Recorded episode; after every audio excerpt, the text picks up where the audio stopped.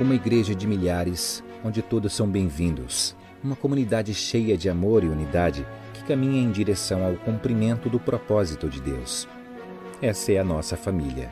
Essa é a Igreja Videira Cuiabá.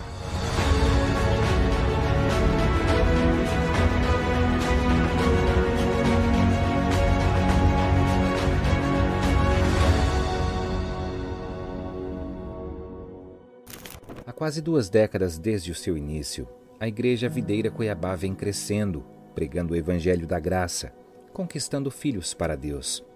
Através de nossas células, cada um de nossos membros é levado ao entendimento do seu chamado, crendo no que a Bíblia nos diz, que todos somos sacerdotes do Senhor.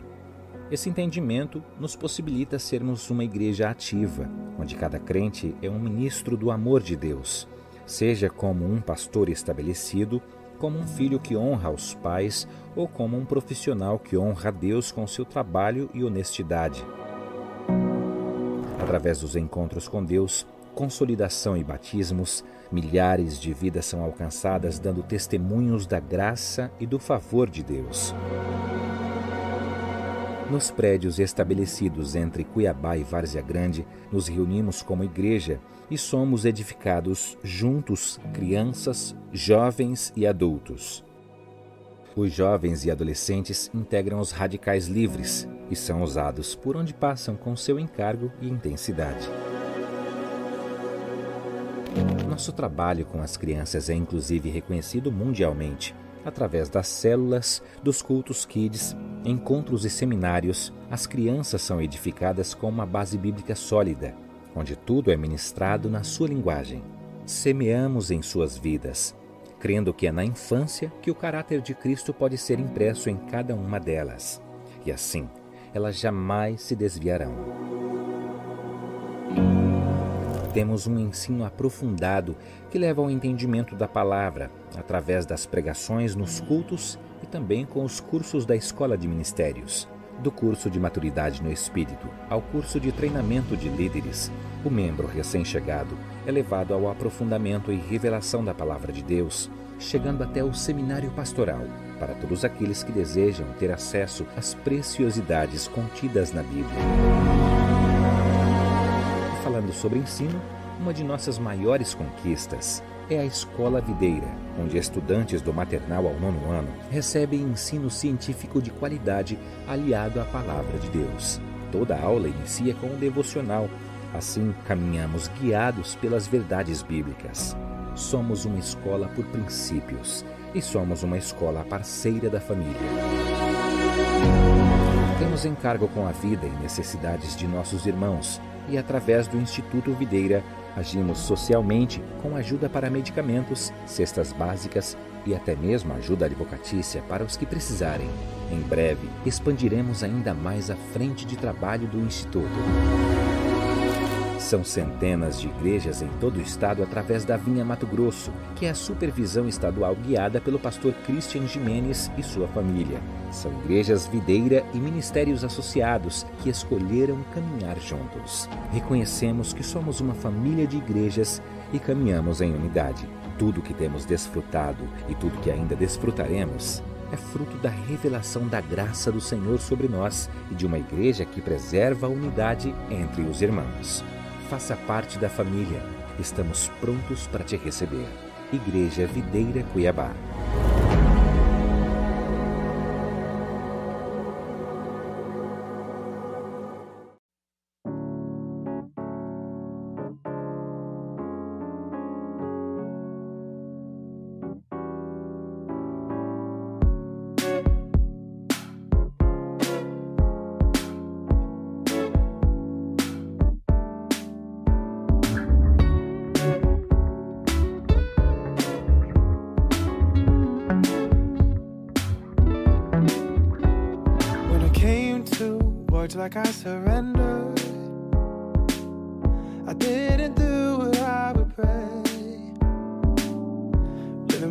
Watching the weather. Wasting time and chasing fate. I look at the life I've been designing. Waiting around for my breakthrough.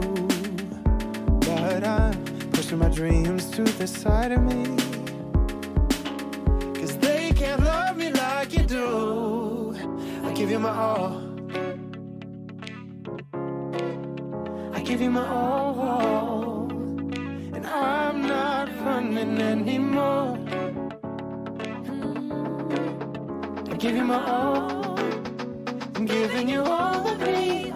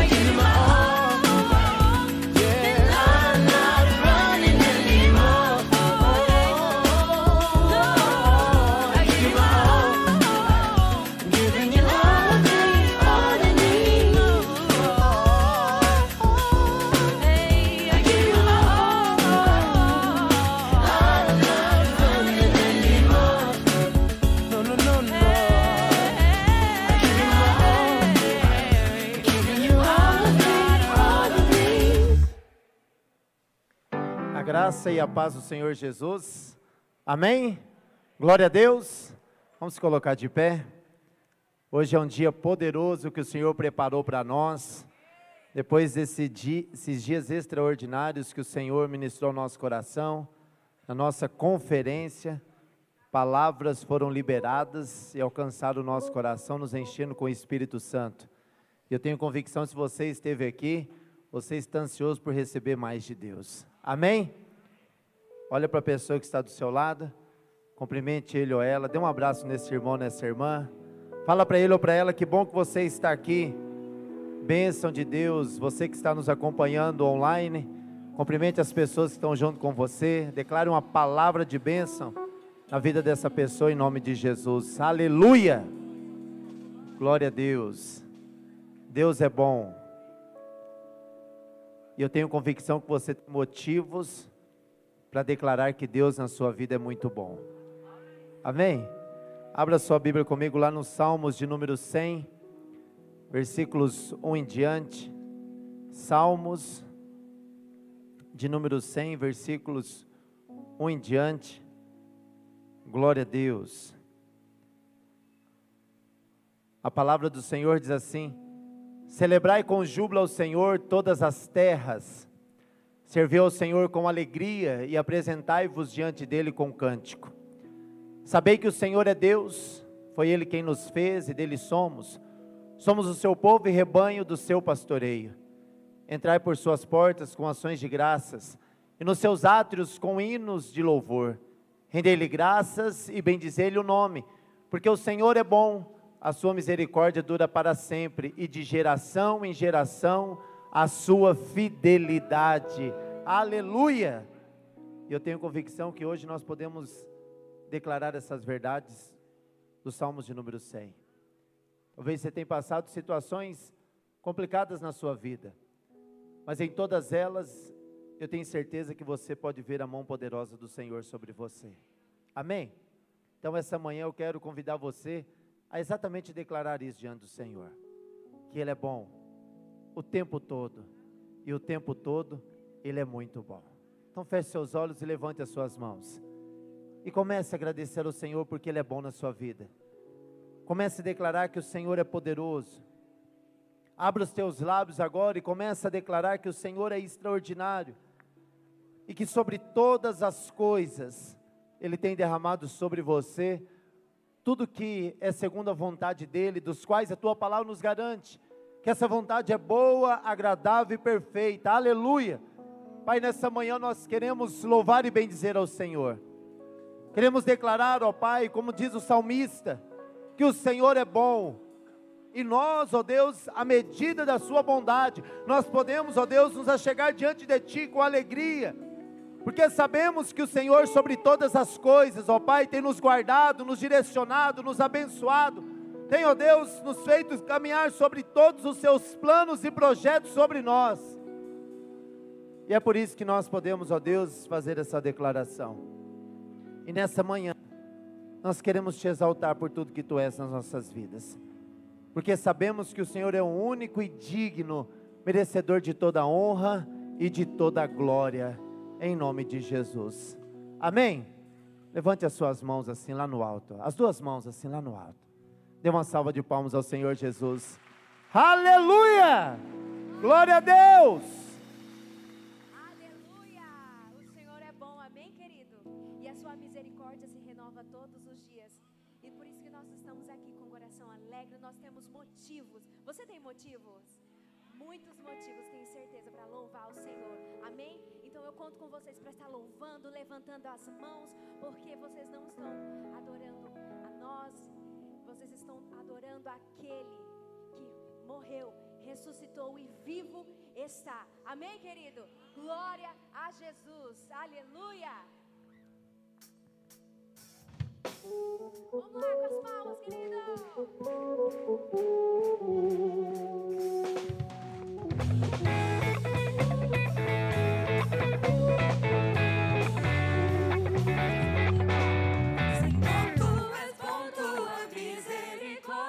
Para sempre.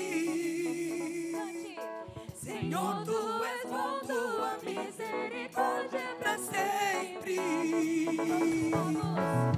Todos os povos te exaltarão,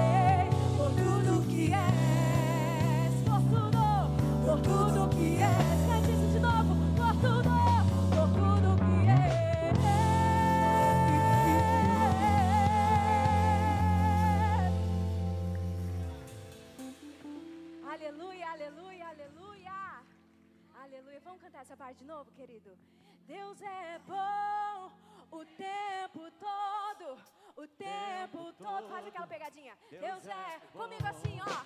Deus é bom.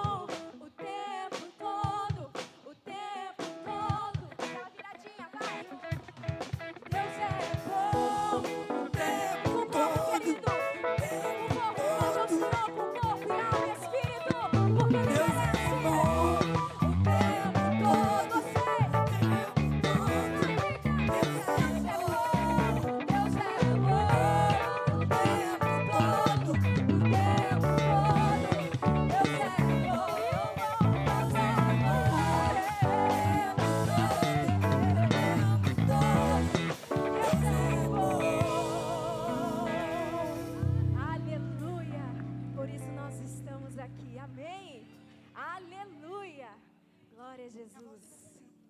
Tu és bom, Jesus. Aleluia.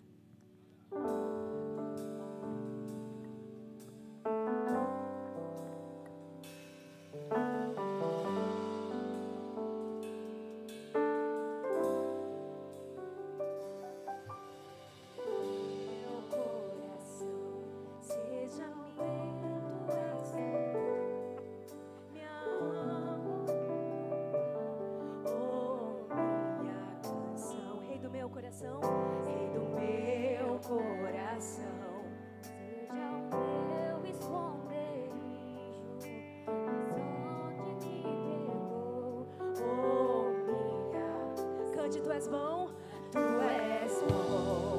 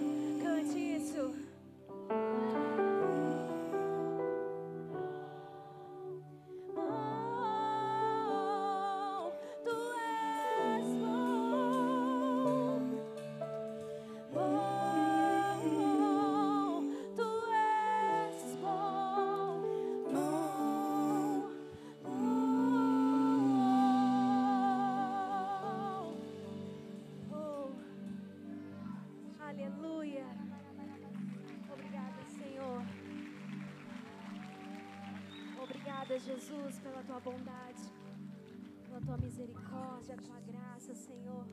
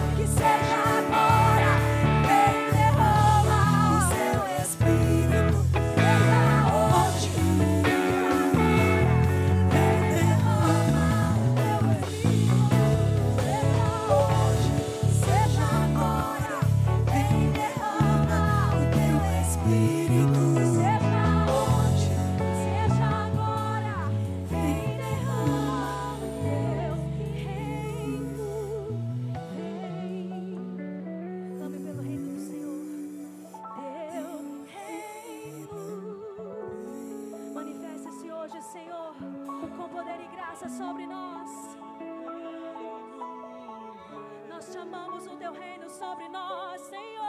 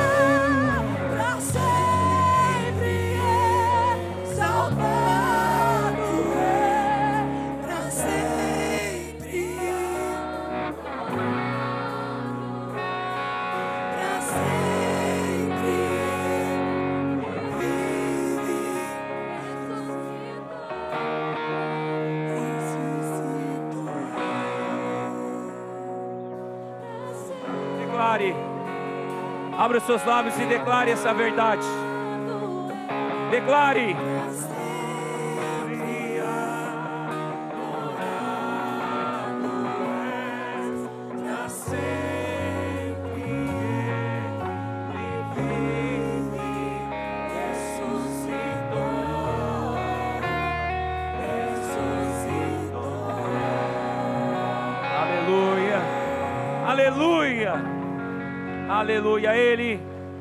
Que é digno de todo louvor e de toda adoração. A Ele que é digno de ser exaltado nessa manhã. Bendito é o nosso Deus, o Deus soberano, o Deus de gerações. Nós te louvamos, Senhor. Nós te bendizemos nessa manhã. Tu és digno de todo louvor e de toda glória. Tu és digno de toda adoração. Nós te exaltamos nessa manhã. Nós te bendizemos. Nós te glorificamos, ó Senhor. Bendito, bendito é o Senhor. Bendito é o teu santo nome. Senhor Deus, nós ansiamos pela tua volta, Senhor. Oh Jesus, nós estamos aqui nesta manhã para cultuar o Senhor. Obrigado, Senhor. Obrigado pela tua presença, obrigado pela tua graça, obrigado pelo teu favor, obrigado pela tua vida abundante em nós. Senhor Deus, obrigado pelo sacrifício da cruz. Hoje somos chamados de filhos do Senhor por causa da morte de Cristo e a sua ressurreição. Fomos aceitos através de Cristo Jesus. Através de Cristo Jesus, nós somos redimidos de todo o pecado. Já não há mais condenação sobre nós. O pecado não tem mais poder sobre nós. Fomos lavados pelo sangue do Cordeiro. Fomos redimidos. E por isso, nesta manhã, nós exaltamos o teu santo nome. Bendizemos o nome do Senhor, aquele que vive pelos séculos dos séculos, aquele que há de vir e reinar durante mil anos. Oh Deus, e nós proclamamos essa verdade, nós proclamamos, ó Deus, a tua volta. Maranata, hora vem, Senhor Jesus. Aleluia. Glória a Deus. Aleluia. Essa é a verdade do Evangelho. Essa é a verdade do Evangelho. Fomos redimidos, perdoados. O Senhor nos amou e nos escolheu. Você crê nisso? Você crê nessa verdade? Aleluia, glória a Deus. Gostaria que nós orássemos agora pelos, pelos irmãos que estão enfermos, estão passando alguma dificuldade. Aumenta um pouco o retorno para mim. Alguma dificuldade na sua saúde, talvez seja um, um familiar. Eu gostaria de contar um testemunho muito breve. Essa semana eu recebi uma mensagem de um irmão. Ele veio nos visitar. Então ele chegou aqui e ele tinha um problema muito grave no seu ombro. E ele tinha que passar por uma cirurgia.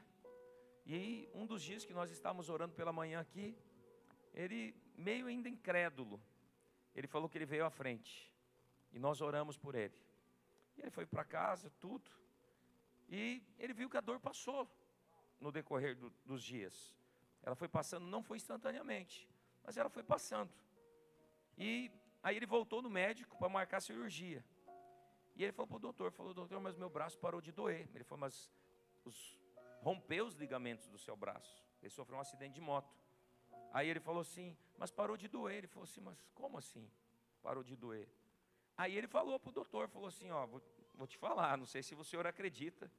Ele falou, mas eu fui num culto. E aí cheguei lá e estava no momento da oração e eu fui à frente. Mas ele não sabia que o doutor era crente. Aí o doutor olhou para ele assim e falou assim: Vamos fazer de novo um exame? Aí fez o exame de imagem. O médico entrou chorando dentro da sala. Ele falou assim: Você não vai acreditar. Seus ligamentos estão todos intactos. Você está sarado. Sarado. Você sabe, Deus é um Deus de poder. Nós temos um irmão muito precioso em nosso meio, muitos conhecem ele, o Jules. E há tempos atrás, ele rompeu os ligamentos também do joelho. E eu encontrei ele no aniversário de 15 anos. E né, eu não posso deixar de brincar com os meus amigos, né? Eu falei assim, tá gordinho, né? Aí ele falou assim, parei de jogar bola, tudo, rompi os ligamentos do meu joelho. Eu falei, é mesmo? É, eu já até marquei a cirurgia. Eu falei, mas você já orou? Aí ele falou, não. Mas vai, mas está rompido. Eu falei, mas vamos orar. Aí eu orei com ele lá na festa de 15 anos. Oramos, tudo. E a cirurgia era na terça-feira, isso foi no, no sábado. Na terça-feira, ele foi para a cirurgia. Mas ele não estava mais sentindo dor. E aí o pai dele foi com ele, porque o pai dele é médico. Aí começou a cirurgia. A Aline me liga, a esposa dele, falou assim: Pastor, o senhor não vai acreditar. Foi o que que foi? Você acredita que o Júlio foi fazer cirurgia? O médico abriu o joelho dele e falou que os ligamentos estavam todos normais, que não tinha nada, nada, nada.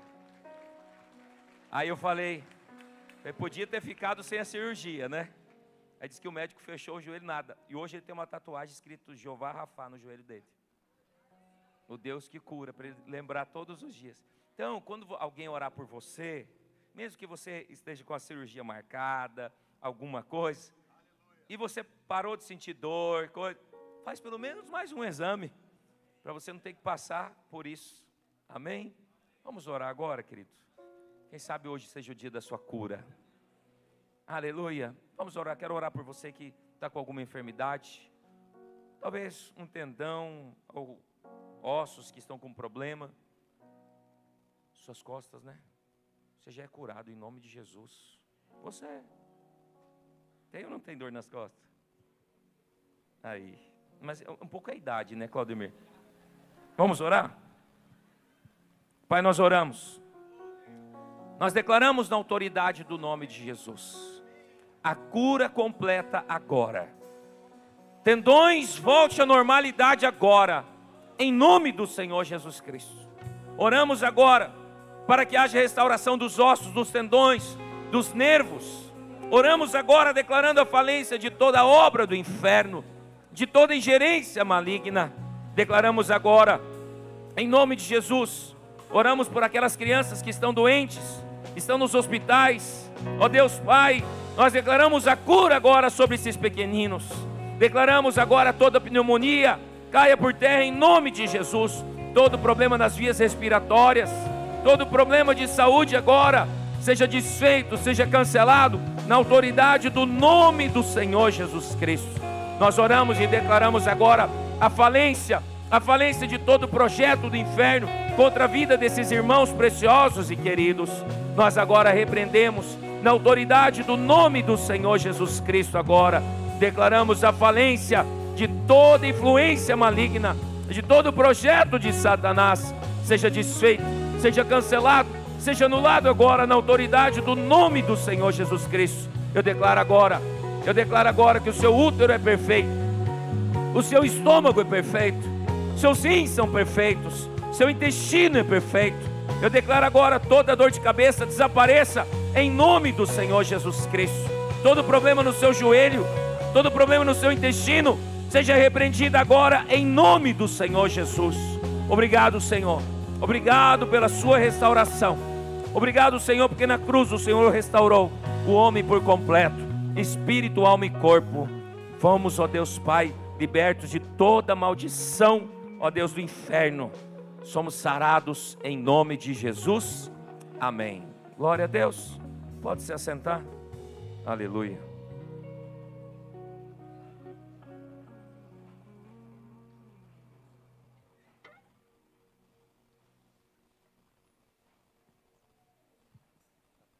Aleluia.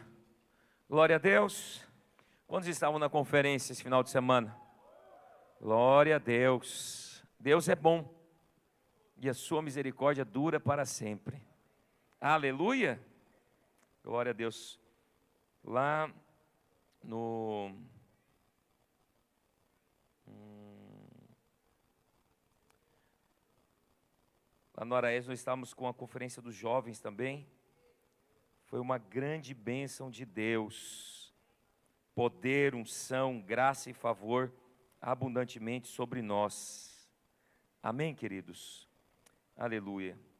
Abra a palavra do Senhor. Deixa eu pegar aqui o texto.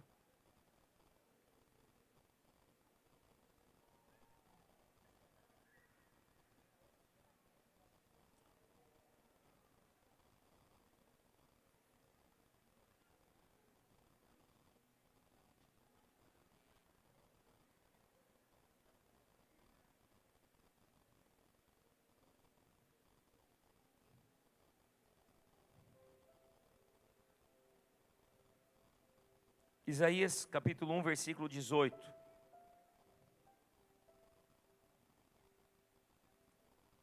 Isaías capítulo 1, versículo 18 ao 20.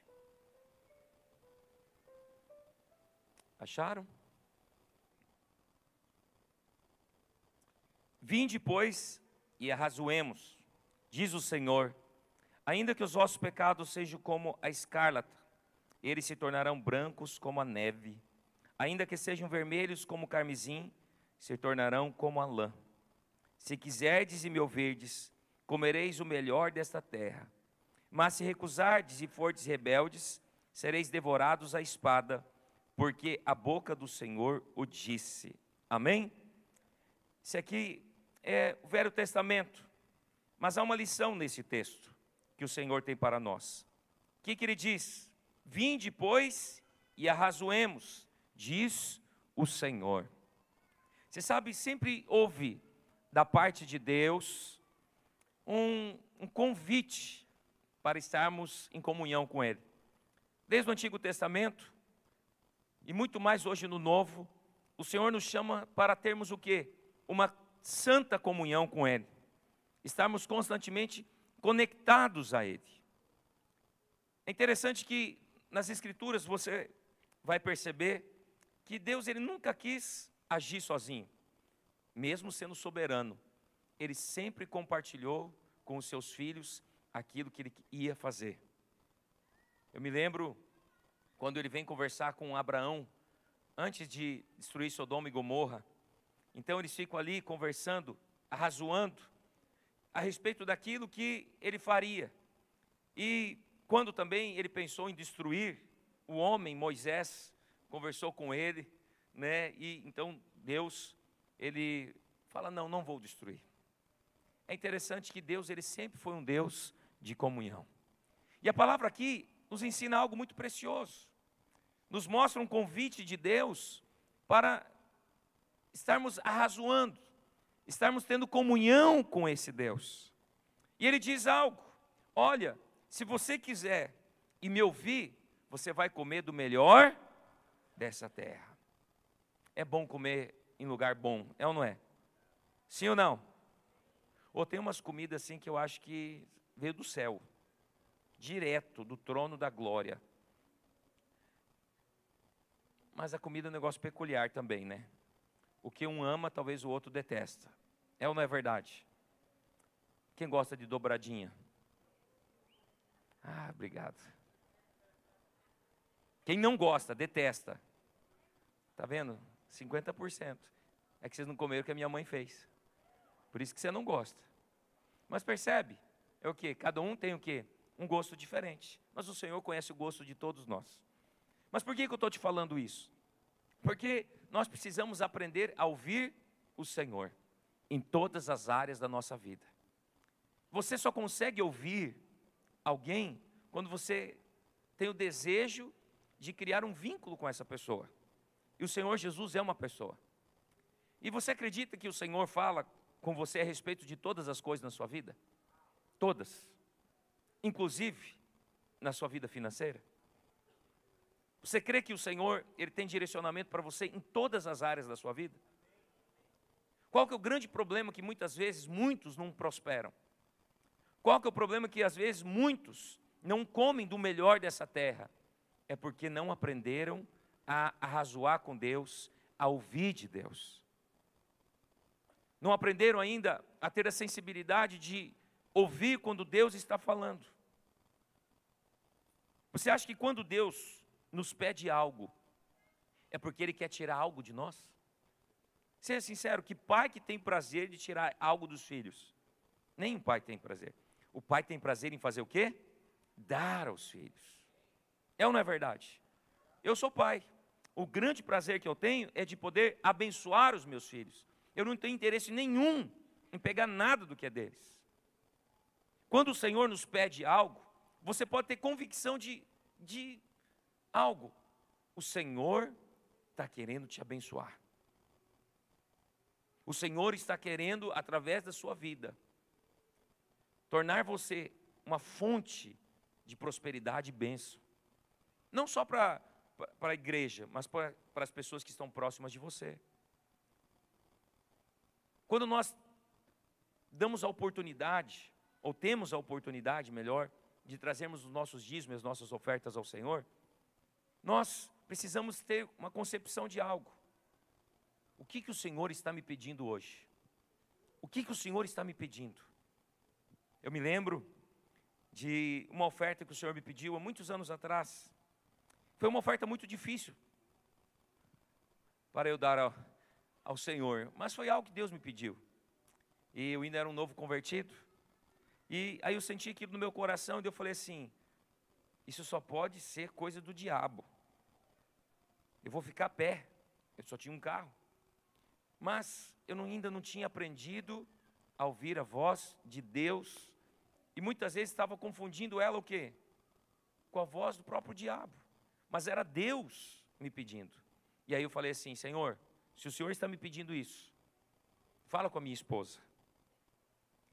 E aí eu me lembro que nós fomos dormir, minha esposa não falou nada, eu falei assim: graças a Deus. Não falou nada, então não é para eu ofertar o meu carro. Uma hora que nós estávamos dormindo, ela me acordou, cu- cutucou. Que? Deus está falando algo comigo. Eu falei, meu Deus. Foi o que, que foi ela? Eu não sei, mas eu estou sentindo que a gente tem que ofertar o nosso carro. Aí eu olhei para ela e falei assim, eu estava jurando que era o capeta. Eu estava eu estava até achando bom, mas eu estou percebendo que eu preciso escutar mais a voz de Deus, eu não estou conseguindo diferenciar ainda. E foi uma das orações que eu fiz a partir daquele dia. Falei, Senhor, eu quero ouvir a Sua voz e saber que é o Senhor que fala comigo. Eu era um novo convertido, estava aprendendo ainda. Mas eu aprendi algo. Tudo que é para abençoar a obra do Senhor só pode vir de Deus. O diabo não quer abençoar a obra de Deus, pode ter certeza disso. Então, tudo que está vinculado a abençoar a obra de Deus vem do Senhor. E eu me lembro que não foi fácil, né? Esse negócio que Deus ama quem dá com alegria, eu aprendi depois. Eu fui com muita justiça própria ainda, mas eu ofertei. E é interessante, irmãos, que eu ofertei tinha um valor específico. Passou em torno de um mês, mais ou menos. A minha avó deu um presente. Deu um presente, assim, para mim, me chamou na casa dela e deu um presente que valia três vezes o valor do meu carro. Três vezes o valor. E aí eu fiquei assim, eu falei assim, mas a senhora deu para os outros netos também? Ela falou, não. Ela falou assim, eu senti de dar para você. Você tem sido um homem de Deus, eu, eu senti te abençoar. Naquele momento, Deus falou algo comigo. Falou assim: Eu quero te abençoar. Sempre quero te abençoar. Então, aprenda a se relacionar comigo. Por que, que eu estou te falando isso? Porque nós precisamos ter ouvidos espirituais quando o Senhor fala conosco. E principalmente nos nossos negócios, direcionamento de negócios, né, quando você vai tomar decisões importantes, o Senhor sempre está nos direcionando. Amém, queridos? Eu não quero o seu carro, você pode ir para casa com o seu carro. Fique em paz, vamos ficar em pé? Amém? Eu não contei esse exemplo. Agora, se Deus pedir, aí é outra coisa. Aí é um negócio, um problema seu com Deus. Amém? Aleluia. Eu creio, sabe? O Senhor tem coisas boas para nós. Eu confesso que hoje eu tenho uma outra empolgação. Hoje, quando Deus me pede algo, eu falo, yes, o Senhor quer me abençoar. Quando Deus fala assim, filho, quero que você dê isso, e aquele negócio tem valor, eu falo, opa, tem bênçãos celestiais chegando. Eu crio uma santa expectativa. Agora eu consigo entender, porque Deus ama quem dá com alegria. Antes eu fiquei triste porque eu não tinha revelação. Mas agora, quando Deus me pede algo, mesmo que seja de valor, meu coração se alegra. Por quê? Porque eu estou criando expectativas. Deus quer me abençoar. Amém, queridos? Eu gostaria que você orasse ao Senhor agora por um instante. Um minuto, alguns segundos aí. Peça ao Senhor. Fala, Senhor, o que, que o Senhor quer que hoje eu contribua, Senhor Deus, Pai? Ore, ore ao Senhor. Você e o Senhor. Peça a Deus, fala, Senhor. Senhor Deus, eu quero, ó Deus, ter um relacionamento íntimo com o Senhor. E eu quero desfrutar da plenitude daquilo que o Senhor tem para a minha vida. Aleluia. Pai, eu oro por cada um desses irmãos que vão trazer suas ofertas, os seus dízimos. Eu declaro bênção em favor abundante da parte de Deus.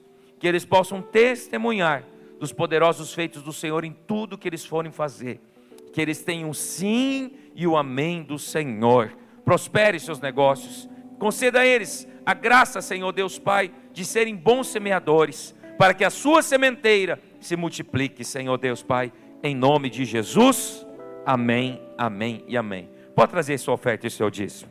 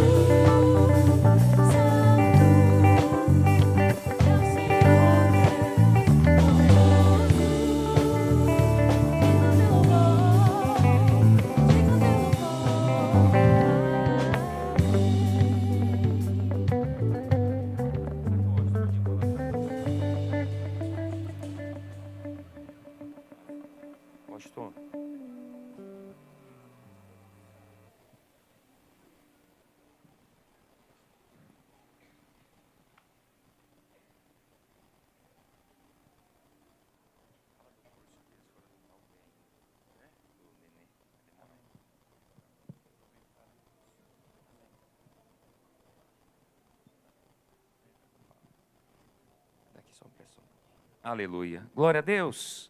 Irmãos, hoje nós vamos apresentar o Daniel Dias Azóia. Nós temos o costume de apresentar no dia da ceia, mas esses irmãos são irmãos preciosos, eles não são daqui, eles são lá de Juara. Eu gostaria de chamar o Carlos e a Larissa. Amém. A família também, se quiser vir, pode vir, por favor. Aleluia. Esses irmãos aí são uma bênção de Deus. São os anfitriões lá da nossa célula e da futura igreja, em nome de Jesus, em Juara. Aleluia. Agora os caras indo para lá também.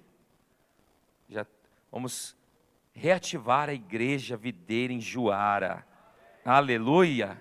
Glória a Deus. Amém. Família, pode vir aqui, por favor.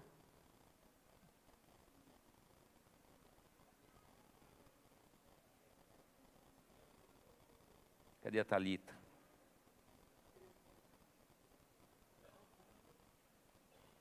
Aleluia.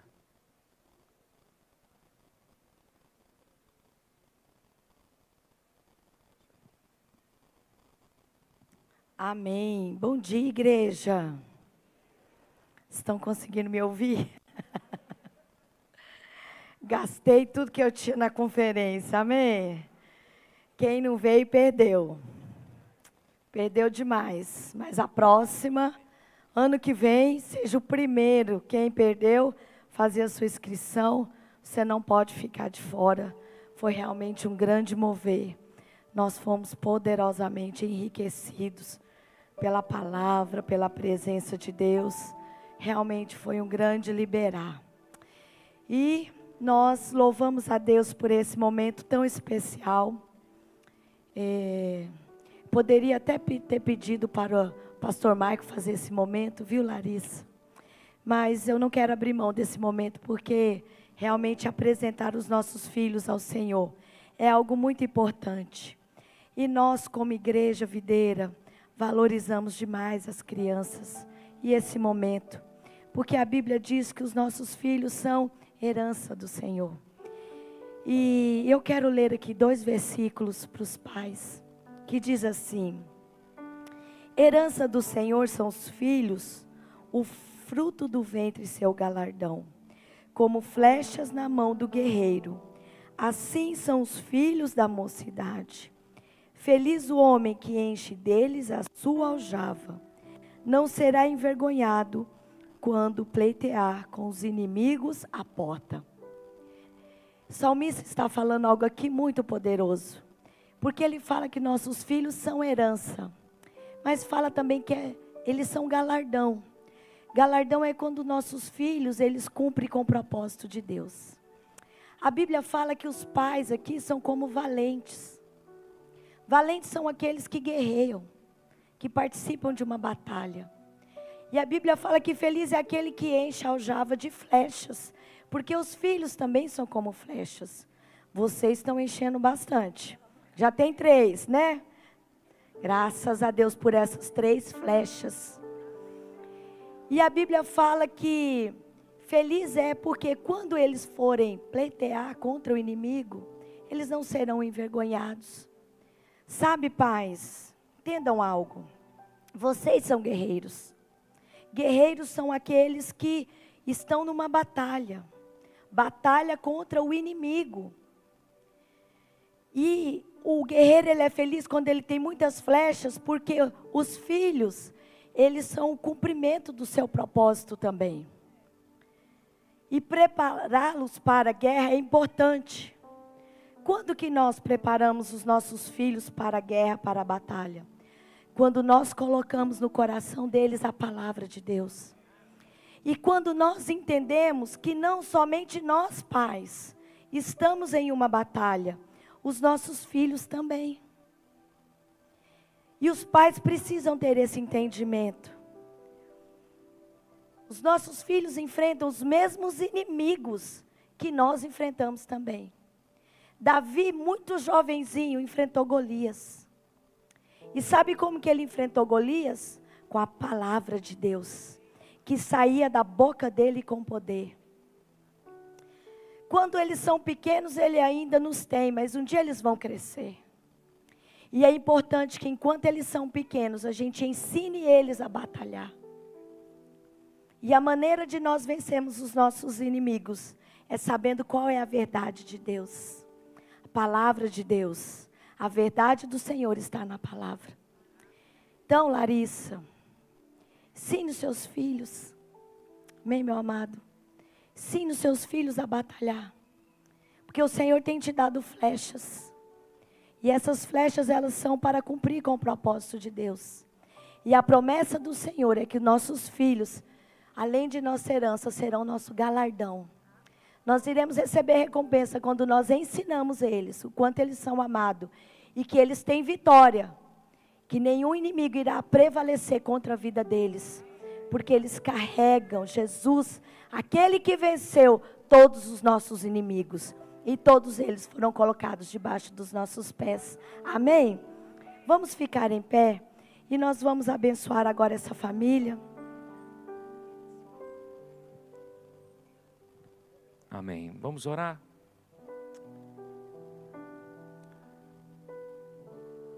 Aleluia. Senhor, nós oramos nesta manhã. Abençoamos a vida do Daniel. Ó Deus, um dia o Senhor escolheu um homem chamado Daniel. Ó Deus, Pai, para fazer a diferença no meio da sua geração. Senhor Deus, o Senhor levantou ele com espírito de excelência. Ó Deus, Pai, muita sabedoria. E eu declaro que assim será também a vida do pequeno Daniel. Senhor Deus, eu declaro que o Senhor está levantando ele, ó Deus Pai, no meio dessa geração, para ser um homem excelente, cheio de sabedoria e de graça. Ó Deus Pai, ele será guardado, ó Deus Pai, em toda a sua infância. Senhor Deus, crescerá cheio de saúde e alegria. Ele será a alegria da casa dos seus pais. Os seus irmãos o amarão. Terão ele, Senhor Deus Pai, como bendito do Senhor. Senhor Deus, seus sonhos serão grandes. Muitas vezes as pessoas falarão para ele que ele é um sonhador, mas esses sonhos são sonhos que o Senhor colocou no seu coração. E ele crescerá cheio de saúde e vitalidade. Ó Deus, será um homem, Senhor Deus Pai, manso. Ó Deus Pai, mas com intrepidez e ousadia no seu falar. Senhor Deus Pai, o mundo não o conhecerá, porque ele foi separado desde o ventre. Ó Deus Pai, o diabo resistiu ele. Ó Deus Pai, mas o Senhor deu a ele a vitória. Ele crescerá, Senhor Deus, manejará bem a palavra da verdade. Será separado, ó Deus, e diferente de todos, porque o Senhor assim o determinou. Ó Deus, ó Deus, se dará em casamento e se casará, Senhor Deus Pai, se Cristo assim não voltar antes. Ó Deus Pai, e se for da vontade do Senhor, ó Deus, que o propósito do Senhor seja estabelecido sobre ele, a partir de hoje, a partir de hoje, Senhor Deus Pai, a vida do Senhor fluirá, ó Deus, de uma maneira tão extraordinária. Ó Deus, as suas gerações o conhecerão como um homem bendito do Senhor, próspero, abençoado, ó Deus Pai, mas muito, abundantemente, muito generoso. Senhor Deus Pai, e ele poderá contemplar as suas gerações na sua velhice. Ó Deus Pai, verá as suas gerações aos seus pés, em nome do Senhor Jesus Cristo. Deus, eu abençoo essa família. Eu abençoo o Senhor Deus, declarando que eles são bênção de Deus. Livra eles, ó Deus Pai, ó Deus, de toda e qualquer confusão na casa. Que seus pais tenham temor do Senhor em tudo que eles forem fazer. Livra eles, ó Deus Pai, do divórcio. Guarda, os seus filhos são separados e guardados. Ó Deus Pai, são abençoadores da obra do Senhor. Ó Deus, e através da vida deles, ó Deus Pai, em Juara, uma igreja será constituída, cheio de vida, de graça e de favor. Assim nós abençoamos essa casa, em nome do Senhor Jesus. Amém, amém e amém. Aleluia. Glória a Deus. Já tirou foto? Aleluia. Cadê o menino da fotografia? Já tirou? Sumiu. Foi abduzido.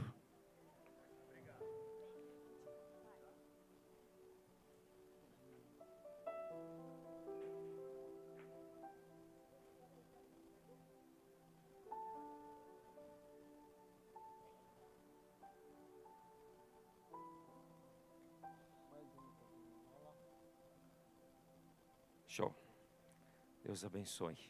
Aleluia. Videira News. E aí? Está perdido? Quer ficar aqui comigo? Aleluia. Cuidado com a escada aí.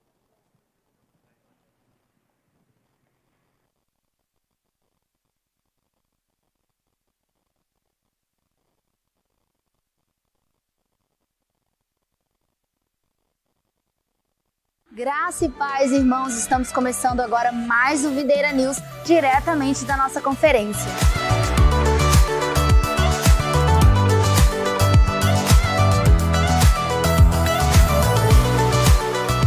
Os últimos dias foram um grande marco para nós, onde fomos cheios da vida de Deus na nossa conferência, o ano da casa cheia.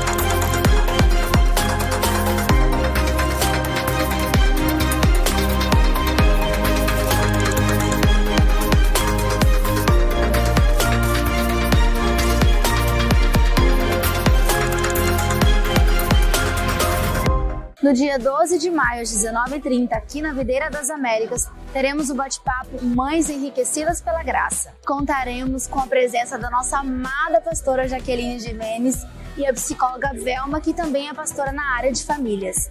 Você é nossa convidada especial para participar desse momento conosco. Pode ficar de fora. No próximo domingo, nós teremos o Culto da Esperança.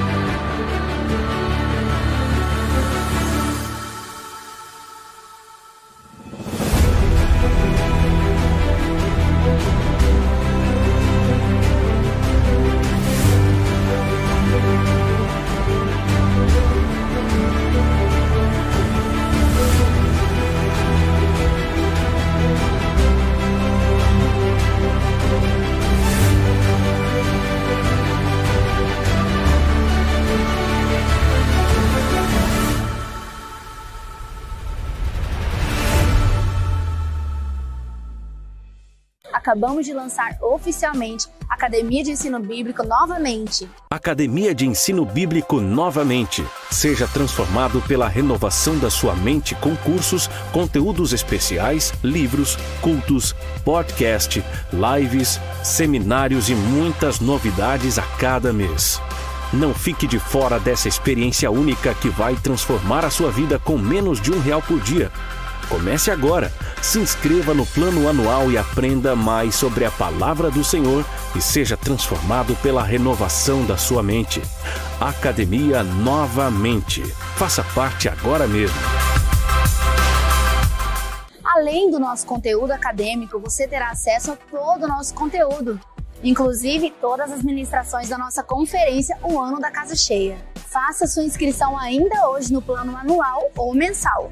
E o nosso Videira News fica por aqui. Tenha uma semana abençoada. Tchau!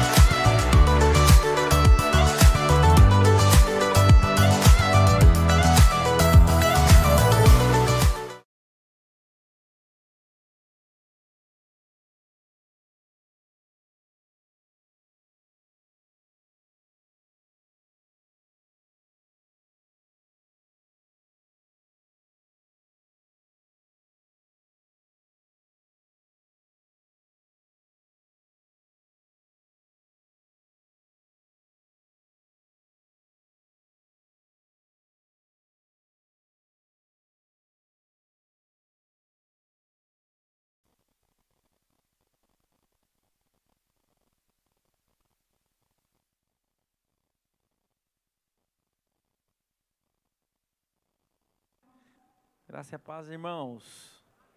Quando estava na conferência aqui, eita, irmão, quem não veio, eu vou te dar um conselho: nunca mais faz isso na sua vida.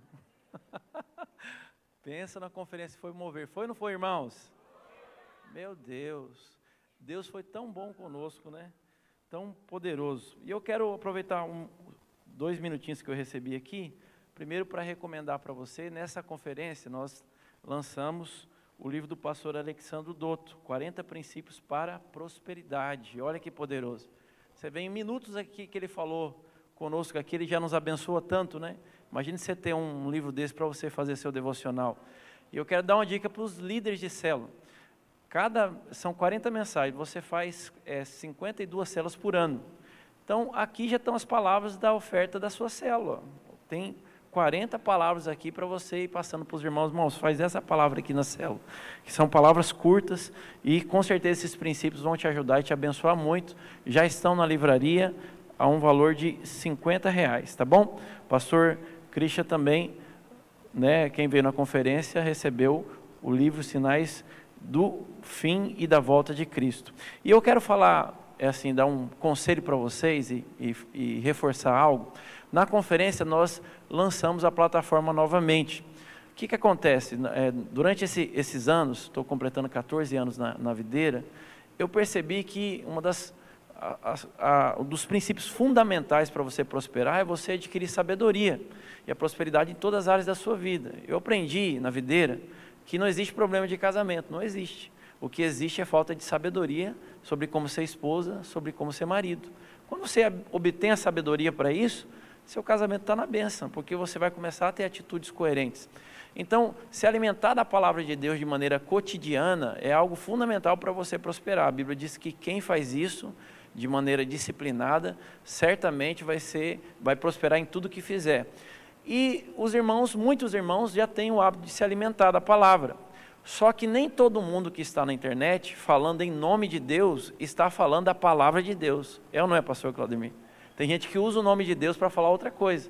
Então, a palavra de Deus é que nos prospera, que nos liberta, que muda a nossa vida.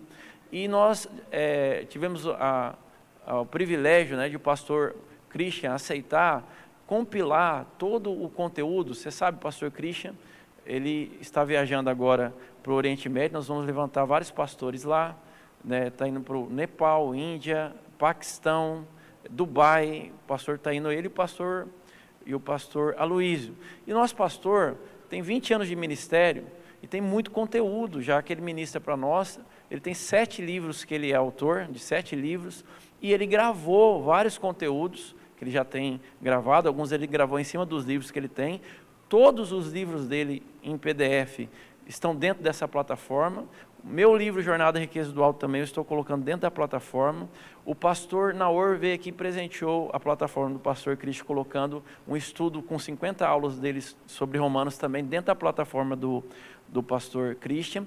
E os pastores locais também vão ter os seus conteúdos dentro da plataforma. O pastor Alexandre Dotto, eu, o pastor Amaral, o pastor Erlon, o pastor Rafael Almeida. Todos nós, nosso conteúdo também vai estar nessa plataforma. Para quê? Para facilitar que você, enquanto você está na academia, você está ouvindo a palavra. Enquanto você está dirigindo, você está ouvindo a palavra. Enquanto você está estudando, às vezes, ali, fazendo um trabalho, dependendo do trabalho, você está ouvindo a palavra. E isso vai prosperar você. Em que áreas, pastor? Em todas as áreas da sua vida vão ter palavras nessa plataforma. E nós fizemos uma, uma ação promocional, você sabe, só de livros que tem lá dentro e o conteúdo que já você compra fora da plataforma separado, é, se você for comprar, tem, eu fiz, eu fiz as contas, já são é, mais de mil reais de conteúdo, 900 reais só de livros, dá praticamente mil reais de conteúdo. E o objetivo da plataforma é ser algo acessível. Então, o que, que nós fizemos? Um plano de. Você pode fazer um plano anual, no valor, se eu não me engano, 30, 37 reais por mês. Se você pagar à vista, vai dar menos de 358 reais, um, uma parcela só à vista, vai dar um real por dia que você está investindo para você se alimentar da palavra de Deus. Quanto você gasta para comer comida normal aqui por dia? Você gasta mais de um real, sim ou não?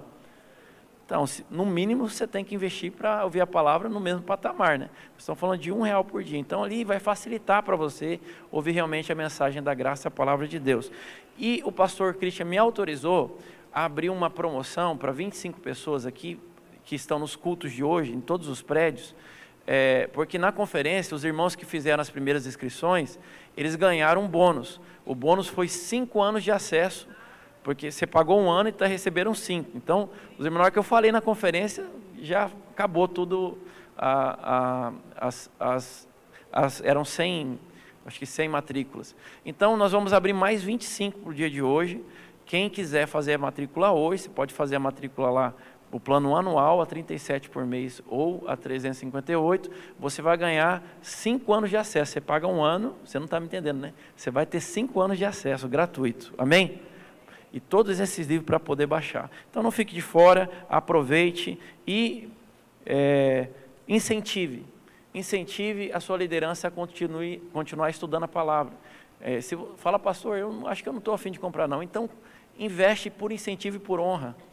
Assim, meu pastor está dedicando tempo, energia para escrever palavra, tudo. Então, eu vou investir 30 reais por mês no ministério dele. Pensa assim. Vou investir 50 reais no, no, ministério do meu pastor, pensa assim. Eu penso dessa maneira, por isso também eu tenho sido muito abençoado, tá bom? Muito obrigado. Vamos podem dar um amém? amém? Agora eu fico em paz. Pastor gosta de amém. Aleluia. Quem está de aniversário hoje? Tem alguém de aniversário? Está de aniversário? Tá? Vem aqui pegar. Te dar esses dois livros aqui de presente. Alcança para ela aí, pastor. Aleluia, aí ó, já foi abençoada hoje. Amém? Aleluia. Glória a Deus. Amém. Gostaria de chamar o pastor Ricardo Guimarães. Aleluia. Glória a Deus. Pastor Ricardo Guimarães é um pastor que nos abençoa demais. É, qual que é o seu Instagram, Ricardo Guimarães? Abre seu Instagram aí agora, vai todo mundo. Vou te dar agora uns. Hã? Bora. É, mas teve gente que não estava na conferência. É, entra aí, segue ele, é PR Ricardo Guimarães. Você vai ser muito, muito, muito edificado. Amém? Pastor Ricardo faz parte do Conselho Apostólico, junto com o pastor Christian lá, com o pastor Aloysio. E o pastor Ricardo, ele tem uma característica que eu acho excepcional. Eu nunca vi ele de mau humor. E ele é pastor dos filhos de pastor. Olha que grande benção. E agora eu tô, estou pegando essa incumbência para trazer para o Mato Grosso também. Aleluia. Vai ser uma grande bênção de Deus. Vamos orar por ele? Pai, nós oramos pela vida do pastor Ricardo. Reconhecemos o favor e a graça do Senhor sobre a vida dele. Ó Deus, e honramos no caráter de homem de Deus, cheio do Espírito, mestre da palavra. Obrigado, Senhor, pela sua vida. Ó Deus, nós queremos receber tudo que o Senhor tem para nos dar através da sua vida. Deus, use ele como um grande instrumento para a videira de Cuiabá e Várzea Grande, em nome do Senhor Jesus. Amém. Aleluia! Glória a Deus! Quantos estavam aqui ontem? Aleluia! Uau, que benção, hein? Irmãos, eles aprontaram comigo. eles tiraram uma passagem para mim quando eu cheguei, não tinha o voo, não tinha aquele check-in, não tinha, não tinha nem funcionário lá. e eu ligo, eu digo, olha, o voo não, não tem aqui. Eles, glória a Deus, amém, pastor. Eu falei que glória a Deus. Mas eu nunca discuto muito quando é essa questão de avião. Porque um dia eu estava em São Paulo, a companhia é, é, cancelou o voo porque disse que estava com problema mecânico. E o pessoal estava discutindo. Eu falei, gente, não discute. Porque eu não queria entrar naquela situação, o piloto estava tava pilotando o avião, e de repente entrou no, numa, num ambiente assim de, de, de instabilidade. E ele ligou para a torre de controle e falou: Mayday, Mayday, preciso de, de um pouso de emergência. E a torre respondeu: Olha, não temos pista próxima. Faz o seguinte: coloca a turbina é, na potência máxima. Ele falou: Só que a turbina direita parou de funcionar. Ele disse: Então dobra da esquerda. Ele falou: A esquerda também não está funcionando. Ele falou: Então levanta o manche, estabiliza a aeronave e lá na frente nós vamos conseguir ajudar você. Ele falou: o manche está travado. Ele disse: então repita comigo: Pai nosso, que estás nos céus, santificado. Eu não quero passar por essa situação, né? Eu já vivi tanta coisa em avião, irmãos. Um dia o camarada sentou do meu lado e falou assim: é, Bom dia, bom dia. Está viajando a trabalho? Eu falei: É. Ele, o senhor é o quê? Eu falei, não, sou pastor. Ele, eu não gosto de crente. Eu falei, ah, ok. Eu sou ateu. Eu falei, uau, eu sou crente. Eu não acredito em Deus, não acredito em Bíblia, não acredito em nada. Irmãos, o avião decolou, daqui a pouco uma turbulência. Tá, tá, tá, o avião balançava, as coisas caindo, e todo mundo tremendo, e o pessoal começa a se benzer no avião. E eu comecei, aquele que habita no esconderijo do Altíssimo. Ele olhava assim para mim, eu falei, Deus, o ateu é ele.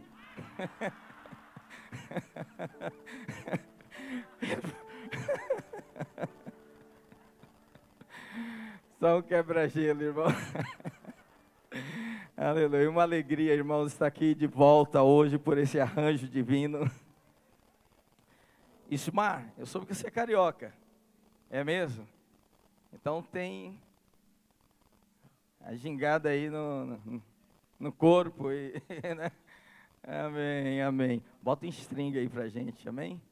Aleluia. Eu quero compartilhar com você hoje sobre a geografia da graça. Diga a geografia da graça. Romanos 5, verso 20 diz assim: Sobreveio a lei para que avultasse a ofensa mas onde abundou o pecado, superabundou a graça. Amém? Diga comigo assim: onde abundou o pecado, superabundou a graça. Vamos orar, Pai querido, obrigado pela tua palavra, Senhor. Seca-se a erva, cai a flor, mas a palavra do Senhor permanece para todo sempre. Ó Deus, louvamos o teu nome, porque sempre que nos reunimos, o Senhor prepara uma mesa farta diante de nós. E a nossa alma, o nosso espírito, ó Deus, é fortalecido na tua presença. Obrigado, Senhor, porque o Senhor tem uma palavra para nós. Queremos ouvi-la, ó Deus, com nosso coração aberto, em o nome do Senhor Jesus. Alguém diga amém. Diga para quem está do seu lado assim: você está no lugar certo, na hora certa com, a, com, a, com as pessoas certas. E Deus tem uma palavra para a sua vida.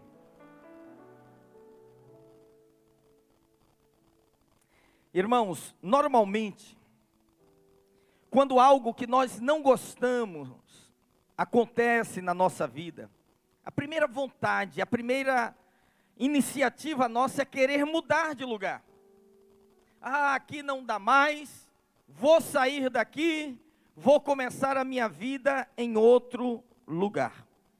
Vou mudar de bairro, vou mudar de cidade, vou sair dessa igreja, vou mudar de família. Eu quero ser feliz e esse lugar, esse lugar aqui não me permite ser feliz. Mas as coisas espirituais, elas acontecem numa lógica diferente. A Bíblia diz aqui nesse texto, palavras do apóstolo Paulo, que onde o pecado abundou, Deus não foi embora, Deus não se ausentou. A Bíblia diz que onde o pecado abundou, Deus começou algo muito maior. Onde é um advérbio de lugar. Onde aconteceu? Aconteceu aqui, né? Aconteceu ali. E é muito interessante porque esse texto que o apóstolo Paulo utiliza, é, no português, é, as palavras são bem parecidas, mas no grego elas têm um significado bem diferente. No grego aqui há duas palavras para transbordar. Olha o que o apóstolo Paulo diz: onde o pecado aumentou, transbordou a graça. Então existe uma palavra quem está comigo aqui? Vai passar no meio ou na lateral? No meio? Ok. Existe uma palavra grega chamada pleonazo. Diga comigo, pleonazo. Pleonazo significa aumentar ou se tornar muito. E existe uma outra palavra muito parecida, que é periciou. Periciou significa transbordar. Ótimo. Pleonazo seria o quê? A mulher fez um bolo. Eu falo a mulher, mas hoje tem muito homem bom de cozinha, né? A pessoa fez um bolo, colocou fermento, ele aumentou, ele pleonazo.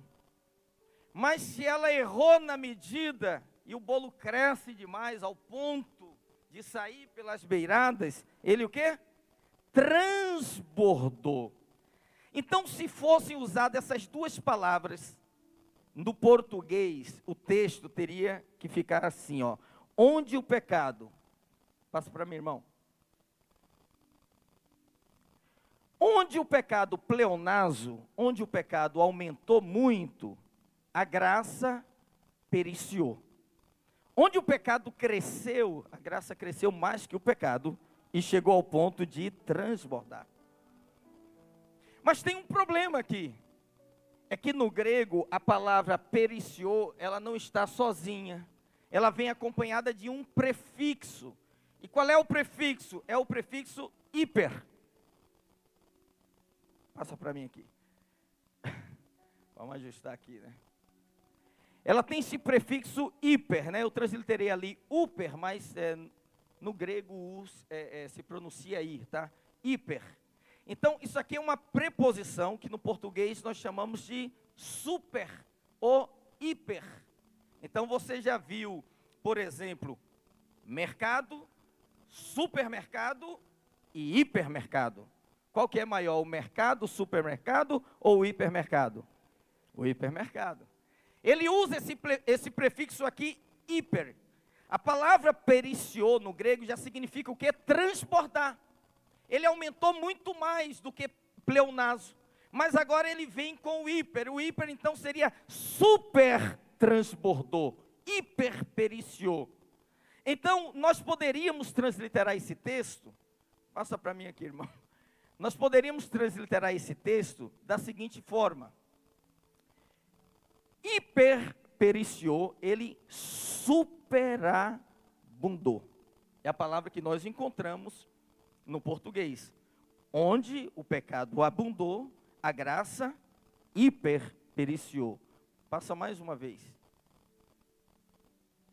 Então, se nós fôssemos transliterar da forma original, o texto teria que ser escrito assim: onde o pecado pleonaso aumentou muito, a graça hiperpericiou. Você já ouviu falar da hipergraça?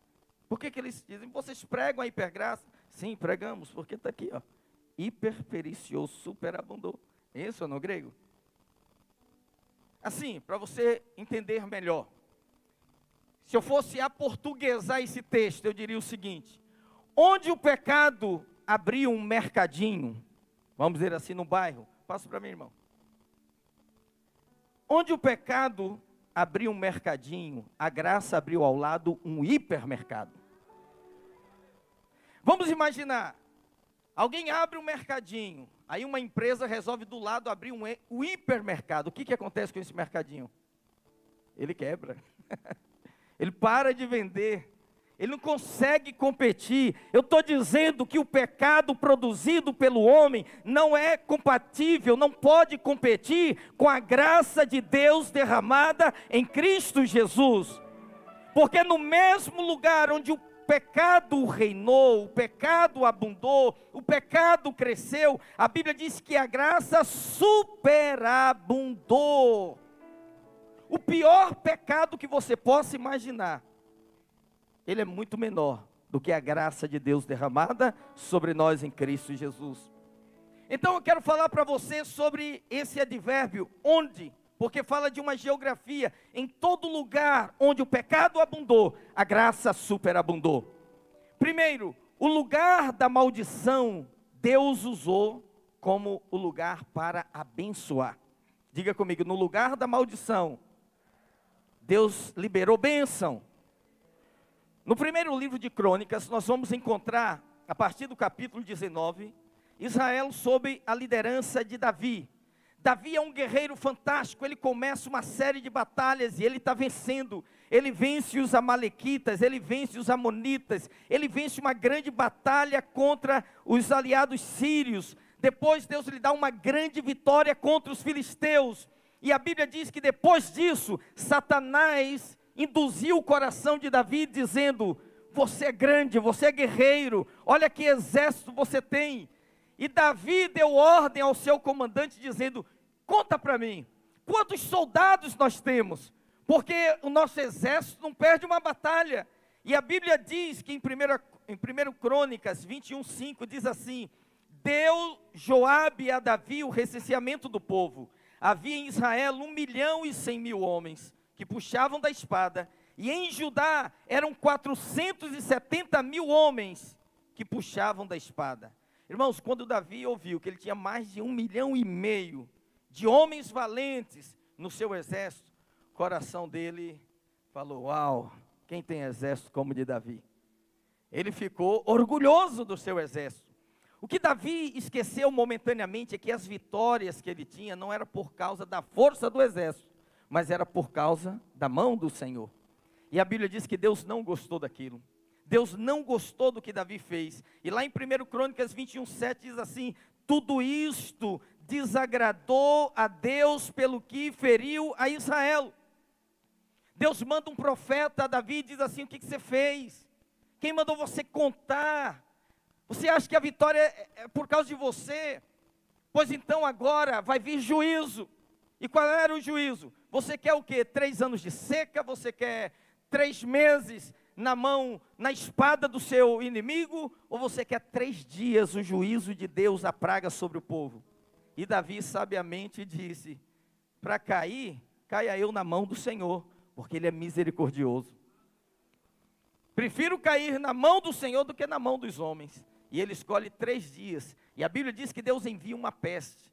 E começam a morrer. E num dia só, morreram 70 mil homens. Irmãos, é terrível. Quantas viúvas, quanto, quantos órfãos, quanto chororô, quanta tristeza. E Davi está angustiado. E o profeta diz para ele: Olha, faz um sacrifício para que cesse a praga.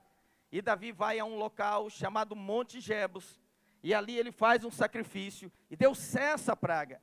E todo mundo sabia, associava aquele lugar com o juízo de Deus. Foi onde Deus mandou o juízo. Deus matou o povo. Aquele lugar era, era um lugar amaldiçoado. Você já ouviu falar de lugares assim, que são considerados amaldiçoados? Assim era o Monte Jebus. O que, que aconteceu?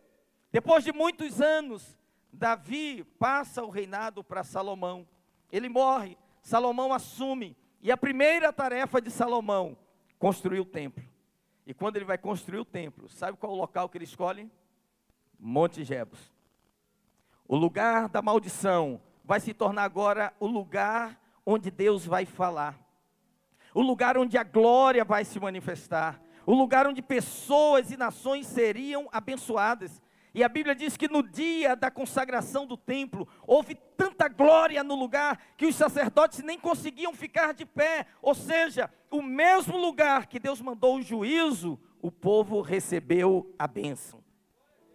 É interessante porque muita gente acha que não tinha graça no Velho Testamento, mas que é graça maior do que essa. No mesmo lugar que alguém fala, esse lugar é amaldiçoado. Deus disse: Aqui eu vou liberar bênção. Toda oração que for, for feita neste lugar, eu a ouvirei. E é isso que a graça faz conosco. Ele diz: Onde abundou o pecado, superabundou a graça. Onde havia maldição, ele trouxe a bênção. A geografia da desgraça se tornou na maior geografia da graça de Deus. O que eu quero dizer para você? Que o lugar da maior maldição pode ser transformado por Deus no lugar da maior bênção na sua vida. Segundo, diga comigo assim: o lugar da humilhação se tornou o lugar da honra. Todos aqui conhecem em excesso, de cor e salteada, a história de José do Egito. José era o filho favorito de Jacó. E a Bíblia diz que isso provocou uma grande inveja nos seus irmãos, você conhece a história.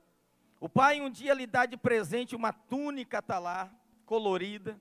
Os irmãos ficam mais furiosos com ele. E José era um, uma pessoa justa, ele é um tipo de Cristo no Antigo Testamento. E a Bíblia diz que um dia, quando ele vai buscar notícia dos irmãos, os irmãos o prendem, intentam matá-lo, mas por conselho de Simeão, o lançam numa cova. E aí você sabe, dali ele é vendido para uma caravana de ismaelita. E aqueles ismaelitas o levam para Israel, agora para o Egito. E você imagina agora uma criança mimada vivendo numa terra estranha, num ambiente hostil. José de filho querido passou a ser escravo subalterno. José de aquele filho que tinha as melhores roupas e a comida lhe era servida, agora está no Egito fazendo sabe o quê? Limpando o chão. E qualquer pessoa que o visse naquela situação diria o quê? Coitado.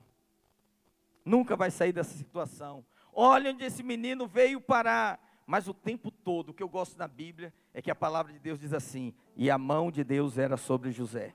E o Senhor era como José, como o Senhor é com a sua vida. E tudo que José empreendia, Deus o abençoava. E Deus abençoava Potifar por causa de José. E a Bíblia diz que ele se tornou um dos homens mais importantes do Egito, salvando toda a região e até a sua própria família, quando houve os sete anos de vacas magras. Gênesis 39, verso 3 diz assim: Vendo Potifar que o Senhor era com ele, olha que coisa, o Senhor era com José. E que tudo que ele fazia, o Senhor prosperava em suas mãos. Logrou José mercê perante ele, a quem servia, e ele o pôs por mordomo da sua casa. E lhe passou as mãos tudo o que tinha. E desde que o fizera mordomo de sua casa, e sobre tudo que tinha, o Senhor abençoou a casa do egípcio por amor de José. A bênção do Senhor estava sobre tudo o que tinha, tanto em casa como no campo. Quando uma pessoa tem favor, irmãos, onde você está, tem bênção. Onde você chega, a bênção chega. Onde você permanece, a bênção permanece. E até mesmo a Bíblia diz que o patrão dele estava sendo abençoado por causa da bênção de Deus sobre a vida dele. Eu queria dizer algo para você: a sua casa também é abençoada por causa de você. Nem todo mundo vai reconhecer, mas o lugar que você trabalha é abençoado por causa de você. Quando você chega, a paz reina. Quando você chega, o ambiente muda, a atmosfera é transformada, a alegria, a prazer das pessoas de estarem com você. Por isso, casa de crente parece que tem mel, as pessoas chegam e não querem ir embora. As nossas células têm que terminar assim, irmãos, e todos foram para sua casa. Lendo o texto bíblico, né? Os irmãos não querem ir embora. Essa semana eu pedi uma irmã para testemunhar no culto. Nós estamos fazendo quase 600 casas de paz. E eu disse: Olha, a casa de paz não pode passar de uma hora. Ela falou: Pastor, é impossível. Não posso obedecer na frente assim. Eu cheguei lá oito horas, eu saí onze e meia. Eu falei, irmã, você está fazendo errado. Mas ele não me deixava sair. Olha que coisa. É um José, a bênção de José. O lugar que você está é abençoado por causa de você. Mas o que ninguém contava, que foi assim o grande golpe da graça de Deus, é que um dia José se tornaria o rei, o maioral, a segunda pessoa na escala de autoridade do maior império daquela época. Houve um dia que a Bíblia diz que ele chegou diante de Faraó como escravo e sai com anel no dedo, sai com coroa na cabeça, sai com sinete, sai com autoridade. A posição de José era a mais alta posição da corte egípcia, apenas abaixo do soberano Faraó. Se você não entende graça, meu irmão, pelo menos aceite esse fato. No lugar da sua maior humilhação, José foi honrado como jamais homem algum foi. O que, que a graça faz conosco? No mesmíssimo lugar da sua maior vergonha, é onde Deus vai te dar a maior honra. A promessa de Deus em Isaías diz assim, Isaías 61, 7, em lugar da vossa vergonha. Eu não sei se você está aqui nessa manhã e você diz, pastor, tem passado momentos de grandes constrangimentos. Isso é muita humilhação. O senhor não sabe o que eu estou passando. Ele diz: em lugar da vossa vergonha, tereis dupla honra, e em lugar da, da afronta, exultareis na vossa herança. Deus pode transformar a maior humilhação na maior honra na sua vida. Daqui a um tempo, sua família, seus amigos que te seguem no Instagram, seus colegas de trabalho vão olhar para você e vão dizer: sabe o que? Quem te viu, quem te vê. Que, que aconteceu contigo? Estava quase quebrado, levantou. A família estava em ruína, Deus restaurou. Estava quase morto, Deus ressuscitou. Ninguém entende essas coisas. Isso que o pastor Douto estava falando aqui, de, isso é comum acontecer com irmãos, de irmãos que são curados, vão ao médico, e eles, normalmente, se ele é cético, ele diz assim, não, houve algum engano, esse exame deve ter sido trocado, normalmente é assim. E nós estamos com um caso assim, que uma irmã está com documentos, porque ela foi curada de um câncer, na mesma situação, estava com, a, com, com a, a cirurgia marcada, e só que o exame antes da cirurgia não dá nada. E o médico falou para ela: Não, eu não sei quem fez esse exame seu, mas o exame está errado. Ele não disse que ela foi curada, porque eles não aceitam isso. Se não é um médico cristão, ele não aceita. Ela falou: Doutor, eu, eu, alguém orou por mim, Deus me curou. Ele falou: Não, não, não. Exame é exame. Aqui é ciência, aqui não tem nada. Não quero saber disso aqui. E ela teve que pegar lá, é porque ela tem o CD com o exame mostrando o tamanho do caroço, está tudo lá, é dela, entende? Para levar para o médico, para ele dar o atestado de que ela foi curada. Mas ele diz: é um, é um erro, é um engano. Deus faz isso no lugar da sua maior humilhação, no lugar da sua maior vergonha, Ele vai levantar um lugar de honra.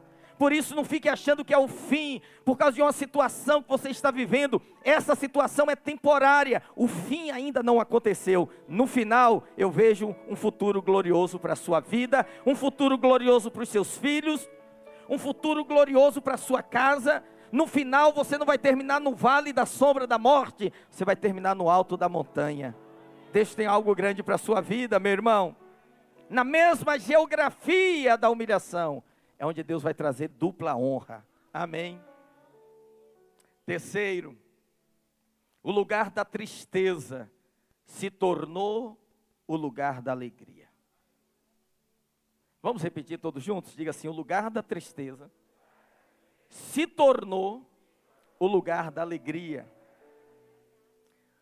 O lugar que o Senhor escolheu para começar o seu ministério foi numa festa de casamento nas bodas de Caná.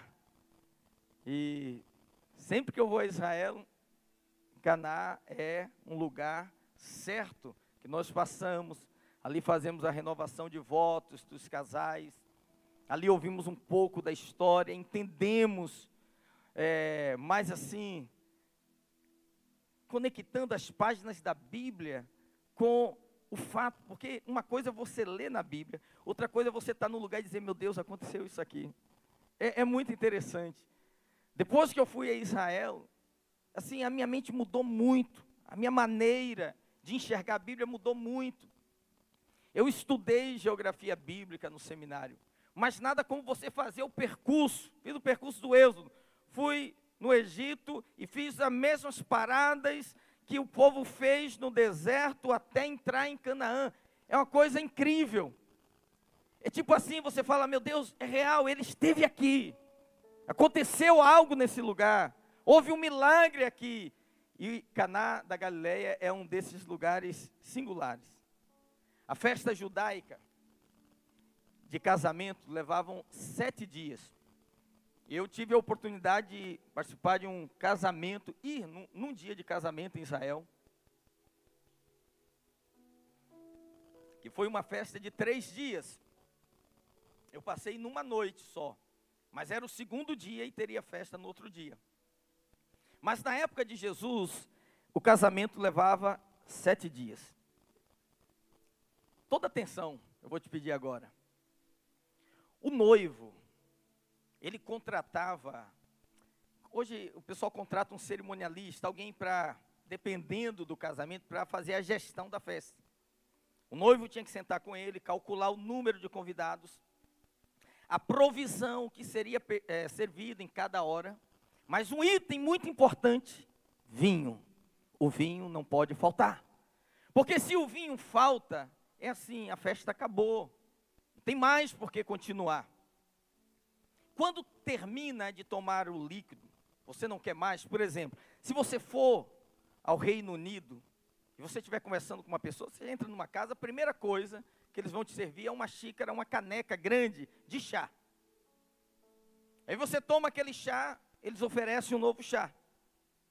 Se você disser eu não quero mais chá, ele fala o quê? Não tem chá, não tem mais conversa. Então você toma chá o tempo todo. Nunca tomei tanto chá na minha vida. É como festa de aniversário. A etiqueta diz o quê? Na hora que parte o bolo, gente, está dizendo, por favor, acabou. Crente da videira não entende isso. Olha, qualquer festa que eu vou que não é da videira, cantou parabéns, o pessoal já pega o bolo e sai andando. Os videirenses não, eles voltam, sentam na mesa, conversa como se a festa estivesse começando. Não é assim? Fica lá. Eu, eu já tive em salão de festa que eu, a pessoa lá, a gerente, falava assim: ó, vai ter outra festa, eu preciso que o pessoal vá embora. A etiqueta diz isso, por isso no Salmo 23, o salmista faz uma oração e ele diz assim: Preparas uma mesa perante mim, na presença dos meus inimigos, unges a minha cabeça com óleo e o meu cálice. Sabe por quê? Na cultura judaica é o seguinte: quando o anfitrião queria que você permanecesse, você tomou aqui o último gole de vinho.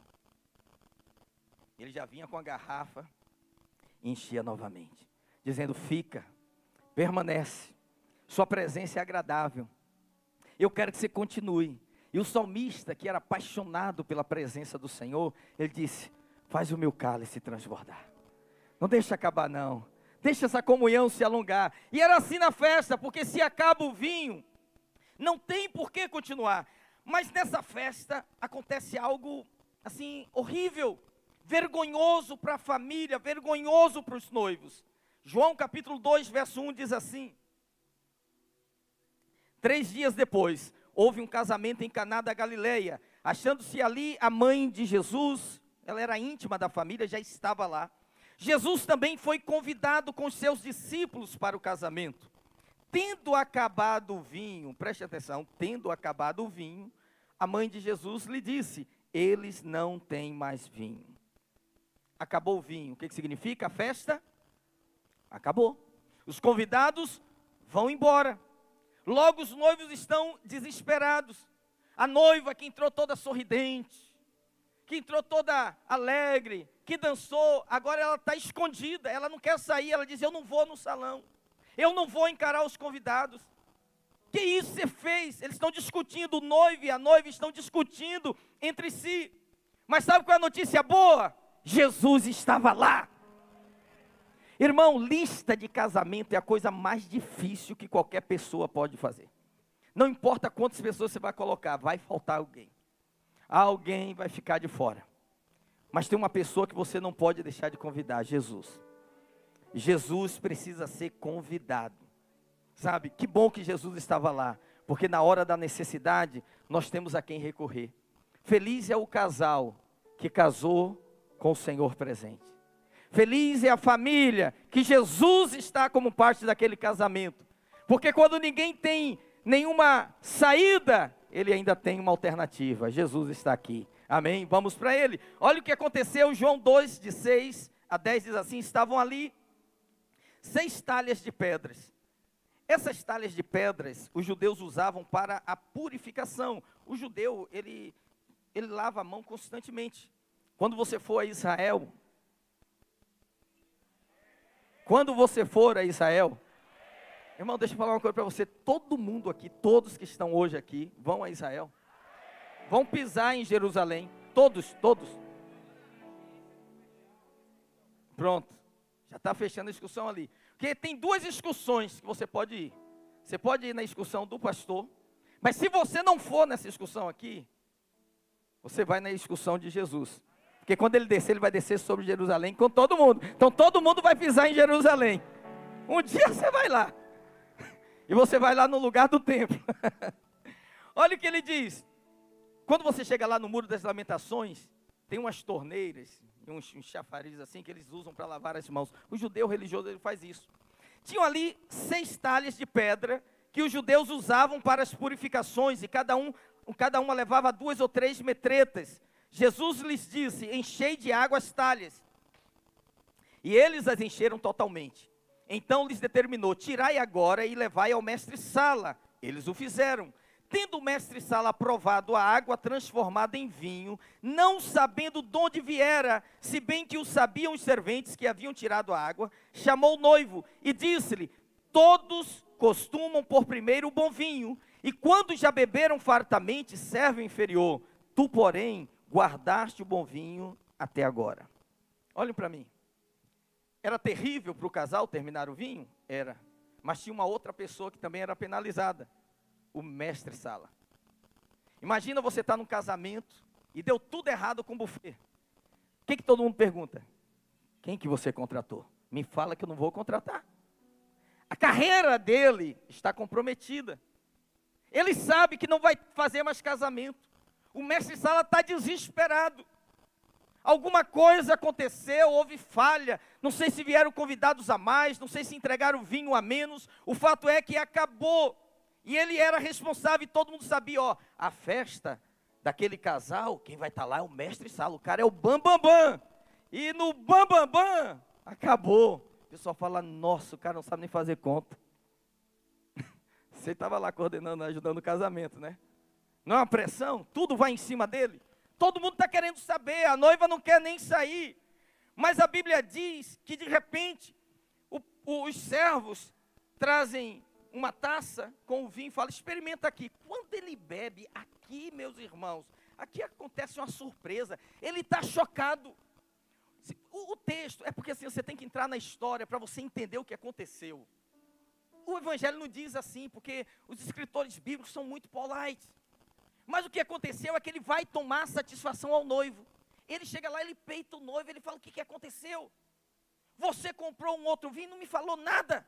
Eu estou aqui desesperado. E agora, me deram um vinho aqui? Isso não é normal. Qualquer festa de casamento, primeiro você serve Cabernet Sauvignon. Primeiro você serve o que? O Malbec, Merlot, uva Chirá.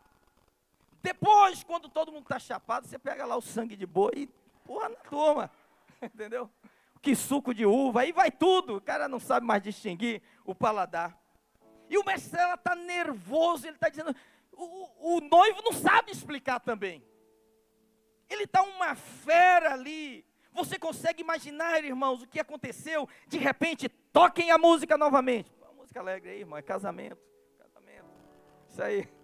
A música volta a tocar, o salão enche de gente, as pessoas começam a, a dançar. Alguém vai lá e fala para a noiva: Ei, pode entrar, tem vinho e vinho do bom. Houve um milagre no lugar da tristeza. O Senhor restaurou a alegria, aleluia. A sua história não vai terminar assim. Salmo 30, verso 11 e 12 diz: Converteste o meu pranto em folguedos. Sabe o que é folguedos? É pular, é saltitar na presença dEle. Tiraste o meu pranto de saco e me cingiste de alegria, para que o meu espírito te cante louvores e não se cale. Senhor Deus meu, graças te darei para todo sempre. Aleluia. Olha esse mesmo texto na versão NVI. Coloca para mim aí, NVI. Aí está aqui, né? Ele diz assim: Mudaste o meu pranto em dança. Eu estava o quê? Chorando, e agora eu estou bailando, aleluia. Mudaste o meu pranto em dança, a minha veste de lamento em veste de alegria, para que o meu coração cante louvores a ti, e não se cale, Senhor meu Deus, e te darei graças para sempre. Você vai dar graças ao Senhor para todos sempre, meu irmão. Olha o que diz o mesmo texto na Bíblia, na linguagem de hoje. Ele diz assim: Tu mudaste o meu choro em dança alegre. Porque tem dança triste e tem dança alegre. Essa é dança alegre. Afastaste de mim a tristeza e me cercaste de alegria. Ei, eu estou falando para alguém especial nessa manhã aqui. É o que o Senhor vai fazer na sua vida, afastar de você a tristeza e te cercar de alegria. Sabe qual é o resultado disso? Ele diz: Por isso eu não ficarei calado. Dá um glória a Deus, dá um aleluia. Eu não ficarei calado, mas eu cantarei louvor a, é, a ti, louvores a ti. Ó oh, Senhor, tu és o meu Deus, eu te darei graças para sempre. O que seria uma tragédia Deus fez uma transformação e aquela tristeza deu lugar à alegria. Deixa eu dizer algo para você: aquele mesmo travesseiro que você encharcou de lágrimas, é ali que você vai fazer as suas maiores ações de graças. Deus é poderoso para pegar essa tristeza que tanto te triturou. E você que talvez diga assim, pastor, o senhor não conhece a minha vida. Eu já comi o pão que o diabo amassou. Eu declaro em nome de Jesus você vai comer o pão que amassou o diabo. Jesus Cristo, Filho de Deus, aleluia. E aquele filho que te deu mais tristeza, é através dele que o Senhor vai te dar a maior alegria. E aquele negócio que te fez chorar tantas vezes, é o que vai te dar mais sorriso, mais celebração, mais alegria. Aquela situação que te machucou mais, é o que Deus vai converter, vai colocar um bálsamo e vai gerar um testemunho de cura, de restauração extraordinário na sua vida. Deus não se intimida por essas situações, Deus não se intimida pelo pecado, porque Ele é poderoso para mudar as coisas na nossa vida. Enquanto você se expõe à palavra nessa manhã, acredite, Deus está mudando situações na sua vida. Deus está fazendo isso. Por último, o lugar da morte se tornou o lugar da ressurreição. Mais uma vez, não sei porque eu estou falando tanto isso hoje, mas quando você for a Israel, não importa qual a caravana que você vá, um lugar é certo, toda caravana vai, é no túmulo vazio. Assim, Israel é um lugar que tudo onde você pisar aconteceu alguma coisa. Então não tem assim como a pessoa ir numa caravana e visitar todos os lugares. Ela tem que ir muitas vezes. Mas um sempre repete: o, a, o túmulo vazio. E quando você chegar lá no jardim da tumba, você vai perceber o seguinte: olha para mim. Você para aqui, olha, no jardim da tumba. Com um olho, você consegue ver o Monte Calvário. Com o outro olho, você consegue ver a tumba vazia. Está na mesma geografia. O lugar da morte se tornou o lugar da ressurreição. Depois de um dia de pendurado na cruz, depois de dar o seu último suspiro, alguém poderia dizer: Ah, o sonho messiânico acabou, é o fim. Mas veja o que aconteceu: no mesmo lugar que ele morreu, aquela geografia testemunhou a maior ressurreição do universo. Eu encontrei um poema na Bíblia de um pastor americano lá da Califórnia, um, um poema baseado em textos bíblicos. Ele faleceu em 1993. E ele diz assim: coloca o fundo, fundo aí, irmão. Isso. Isso. Ele diz assim: é sexta-feira, Jesus está orando, Pedro está dormindo, Judas está traindo, mas o domingo está chegando. É sexta-feira, Pilatos julgando, o conselho está conspirando, a multidão está difamando, mas eles não sabem que o domingo está chegando. É sexta-feira, os discípulos estão fugindo, como ovelhas sem pastor, Maria está chorando, Pedro está negando, mas eles não sabem que o domingo está chegando. É sexta-feira, os romanos batem em meu Jesus, eles o vestem de escarlate, eles o coroam com espinhos, mas eles não sabem que o domingo está chegando.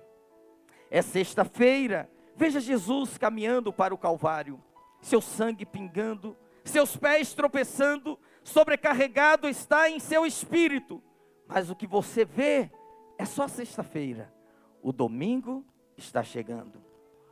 É sexta-feira, o mundo está vencendo, as pessoas estão pecando e o mal está sorrindo. É sexta-feira, os soldados pregam as mãos do meu Salvador na cruz, pregam os pés do meu Salvador na cruz, e então eles o crucificam ao lado de criminosos.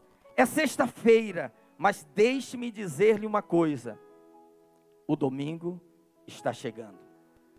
É sexta-feira, os discípulos estão questionando o que aconteceu com seu rei, e os fariseus estão celebrando que seu plano astuto foi alcançado com sucesso, mas eles não sabem, é apenas sexta-feira, o domingo está chegando. É sexta-feira, ele está pendurado na cruz, sentindo-se abandonado por seu pai, deixado sozinho e morrendo. Pode alguém salvá-lo? Oh, é sexta-feira, mas o domingo está chegando. É sexta-feira, a terra treme, o céu escurece, meu rei entrega seu espírito. É sexta-feira, a esperança está perdida, a morte ganhou, o pecado conquistou e Satanás apenas ri. É sexta-feira, Jesus é enterrado, soldados montam guarda e uma pedra é rolada no sepulcro. Mas é sexta-feira, só é sexta-feira, o domingo está chegando. Que dia é hoje, irmãos? Diga para quem está do seu lado: o domingo chegou para você. O domingo chegou, é dia de ressurreição, é dia de vida, é dia de restauração, é dia de riso, é dia de alegria, é dia de restituição. No mesmo lugar que o diabo zombou de Jesus, Jesus disse: Onde está, ó morte, a tua vitória? Onde está o teu aguilhão? O ferrão da morte foi tirado, ele venceu, Jesus está vivo, aleluia, glória a Deus. No mesmo lugar que puseram o seu corpo morto, ali ele se levantou, sem nenhuma. Jesus não ressuscitou com dor nas costas, ai, apanhei tanto. Não, ele levantou sarado, curado, ele levantou restaurado, no mesmo lugar onde Pilatos colocou guardas. A Bíblia diz que o anjo rompeu o selo da sepultura e a pedra rolou. No mesmo lugar que o diabo achou que tinha vencido, ali ele se levantou. Foi o mesmo lugar que cinco horas da manhã, domingo, Maria de Megidol, conhecida como Maria Madalena, Maria Salomé e Maria, mãe de Jesus, saíram com especiarias, dizendo: Ah, quem nos revolverá a pedra? Porque nós queremos ungir o corpo do nosso Senhor. E a Bíblia diz que elas não sabiam, mas o anjo já estavam lá. E quando elas chegaram no sepulcro, com aquela preocupação tão grande, a Bíblia diz que a preocupação delas era a pedra. E Jesus estava sentado sobre a pedra. Jesus está acima dos seus problemas. Jesus está acima das suas dificuldades. Jesus está acima das suas preocupações. Irmão, qualquer lugar do mundo, as pessoas visitam túmulos para reverenciar os restos mortais de alguém. O túmulo de Jesus é o único lugar em que você vai com a seguinte certeza: Ele não está aqui. A primeira vez que eu fui no túmulo vazio, Lá é, é cuidado por uma organização americana. E aí, o nosso horário já era quase o final do expediente. E ele, o, o diretor falou para mim e disse: Olha, pastor, vou te pedir uma coisa, entra rápido e sai rápido, não tira foto. Eu olhei para ele assim e falei: Não vai dar. Eu olhei para ele e falei: Senhor, eu cresci na igreja. Eu já cantei muitas vezes. Foi na cruz, foi na cruz onde um dia eu vi meu pecado castigado. Eu cantei muitas vezes porque Ele vive, eu posso crer no amanhã. Eu vi meu pai pregando tantas vezes que Jesus ressuscitou. Todo domingo a gente é lembrado disso. E eu vou ter oportunidade, o senhor não vai deixar eu tirar uma foto. Eu vou tirar uma foto. Ele, não, você não pode. Eu, tá, tá, tá, tá, tá, tá, tá. E agora tiraram até a placa lá, He's not here, que tinha lá. Tiraram porque demorava muito tempo. Mas mesmo assim eu fui lá de novo, tirei foto, filmei, cantei lá dentro. Diz que coisa maravilhosa. O túmulo está vazio, meu irmão. Jesus venceu a morte. O lugar da sepultura se tornou o lugar da ressurreição. Onde ele chegou carregado, ele saiu andando, aleluia. Onde alguém achou que ele chegou vencido, ele saiu vencedor e vitorioso. E é isso que a graça faz conosco. Quantas pessoas que querem mudar a sua história, mudando de lugar. Ah, não dá mais. Aqui não tem mais ambiente para mim, vou para outro lugar. Ei, para aí, calma aí, calma aí. Vou sair, vou sair de Cuiabá. Ah, vou, vou para os Estados Unidos. Tem que começar minha vida em outro lugar. Aqui já deu. Ei, na mesma geografia da sua maior tristeza, da sua maior vergonha, Deus vai te dar a maior honra e a maior alegria. Não abandone a sua família. Ah, não dá mais. Não, não abandone a sua empresa. Ah, já fiz o que podia fazer. Espera um pouco, porque esse lugar há de ser transformado e vai ser palco da geografia da graça de Deus. Por que, que eu estou te dando tanto exemplo, irmãos? Porque quando a graça alcança o coração de alguém e a pessoa é transformada de maneira tão poderosa, Efésios diz: aquele que roubava não rouba mais, agora ele contribui na igreja. Que era avarento, agora se tornou um homem generoso. Sabe aquelas pessoas que diziam assim: Eu nunca vou dar dinheiro para a igreja para pastor? São os que mais contribuem. Sabia disso? Os que mais contribuem quando é, é transformado, nascem de novo. Aqueles que às vezes dizem assim, nunca, nunca vou ser crente. Esses, quando entram, mergulham de cabeça. Aqueles mais translocados se tornam as pessoas mais consagradas. Quando o Senhor entra em cena, toda dor, toda tragédia é transformada pela graça do seu poder, amém? E no lugar da morte, a vida vai ressurgir. Eu já estou terminando. No século XVIII, um médico inglês chamado Edward Jenner, ele descobriu a vacina antivariólica. Foi a primeira vacina. E como que ele fez isso? Ele, através de um estudo, de uma experiência que ele vinha fazendo, ele descobriu que se inoculasse um pouco de secreção de uma pessoa é, contaminada em uma pessoa saudável, aquela pessoa teria sintomas amenizados e criaria anticorpos que não deixaria que a, que a, que a doença o vencesse. E a partir desse princípio, todas as vacinas que existem no mundo foram criadas a partir daqui. Deixa eu dizer algo para você. Deus é especialista em pegar o veneno da serpente e transformar em soro antiofídico. E aquilo que ia te matar é aquilo que vai te curar. Aquilo que ia te destruir é aquilo que vai te levantar. Essa é a maneira de Deus trabalhar. Aquele que um dia perseguiu a igreja, ele vai ser o principal apóstolo da igreja. Aquela que se envolveu numa relação adúltera, ela vai entrar para a genealogia de Jesus. Aquele que tinha um caráter torto, você vai encontrar ele lá na galeria da fé, em Hebreus 11. Aquele que era mais improvável, é aquele que vai ser grandemente usado. Por isso, deixa eu dizer para você: aquele casamento que era mais conturbado, é esse casal que vai sair testemunhando e vai abençoar outros casais. Aquele filho que mais te fez chorar, é aquele que vai te dar mais alegria. E eu senti isso no meu espírito, porque a Bíblia diz: onde abundou o pecado, superabundou a graça de Deus. Aquele cara que você diz, esse não tem jeito, está amarrado aqui, está preso no vício, esse vai ser liberto. E esse vai se tornar um grande evangelista, um grande homem de Deus. E se você está aqui nessa manhã, ouça, e tem alguém da sua família que seu coração pesa, você diz, pastor, eu achei que não tinha mais jeito. É daí que vai surgir o maior milagre. É dele que vai vir a sua maior alegria. Mãe, não desista. Esposa, não desista. Marido, não desista. Pai, não desista do seu filho. Porque você ainda vai ver a mão do Senhor se manifestar. Deus não vai te dar, ah, não, vai agora, eu vou te dar outro filho. Não. Ele vai transformar esse. Porque onde o pecado pleonaso, a graça hiperpericiou. Onde houve muita destruição, ali vai ser o maior palco de construção da história. Fica de pé em nome do Senhor Jesus. A maldição será transformada em bênção, a humilhação em honra. A morte morte venceste. Aleluia. A tristeza em alegria. Diga: a morte será transformada em vida.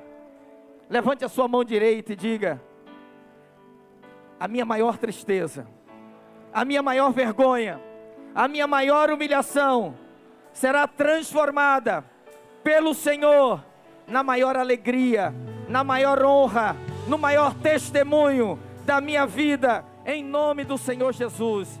E se você tem um familiar pelo qual você queira orar, colocar diante de Deus, nessa manhã, saia do seu lugar, vem aqui à frente, que nós vamos orar hoje especificamente, para que você veja a mão de Deus se manifestando dentro da sua casa, em nome de Jesus. Vamos declarar em fé. A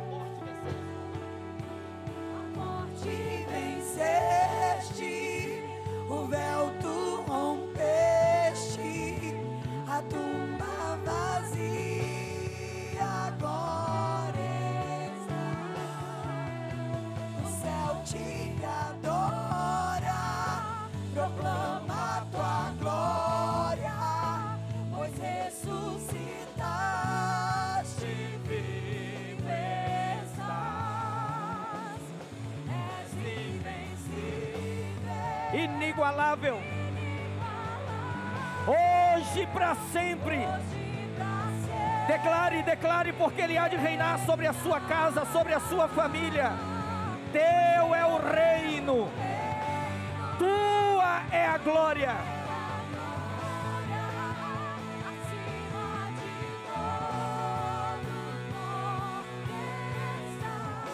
Declare poderoso, poderoso, poderoso, poderoso, poderoso, poderoso.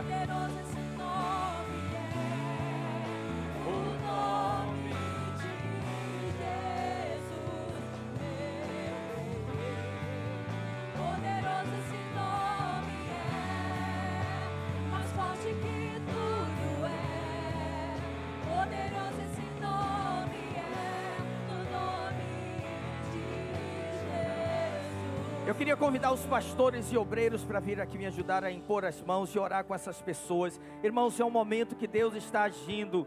Deus está desde este lugar visitando uma família, visitando um filho, visitando um casamento, visitando um marido. Você vai colher os frutos da sua fé nesta manhã. Ouça, no lugar da morte, a vida há de ressurgir. Declare agora em nome de Jesus. Deus vai transformar o seu lamento em, em dança. Deus vai transformar o seu choro em alegria. Ele vai tirar essas vestes de cinza e colocar sobre você vestes de louvor, vestes de adoração, e os seus lábios glorificarão e exultarão o nome do Senhor para todo sempre. Como diz o salmista, você não se calará, você proclamará as grandezas do Senhor na sua vida. A morte venceste, o véu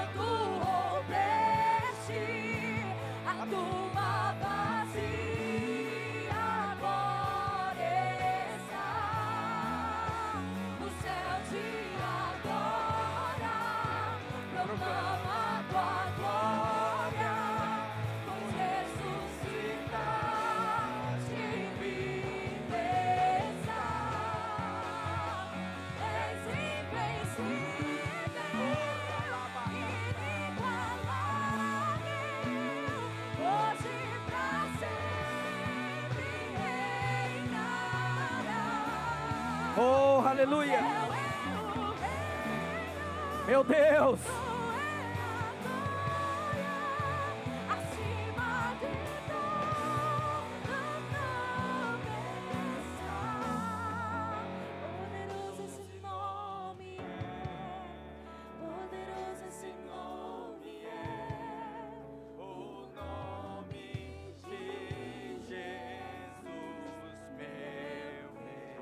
Declare poderoso, poderoso, poderoso. Nome mais forte que tudo é. Poderoso esse nome é. Nome de Jesus. Pai, em nome do Senhor Jesus, o Senhor ouve clamor.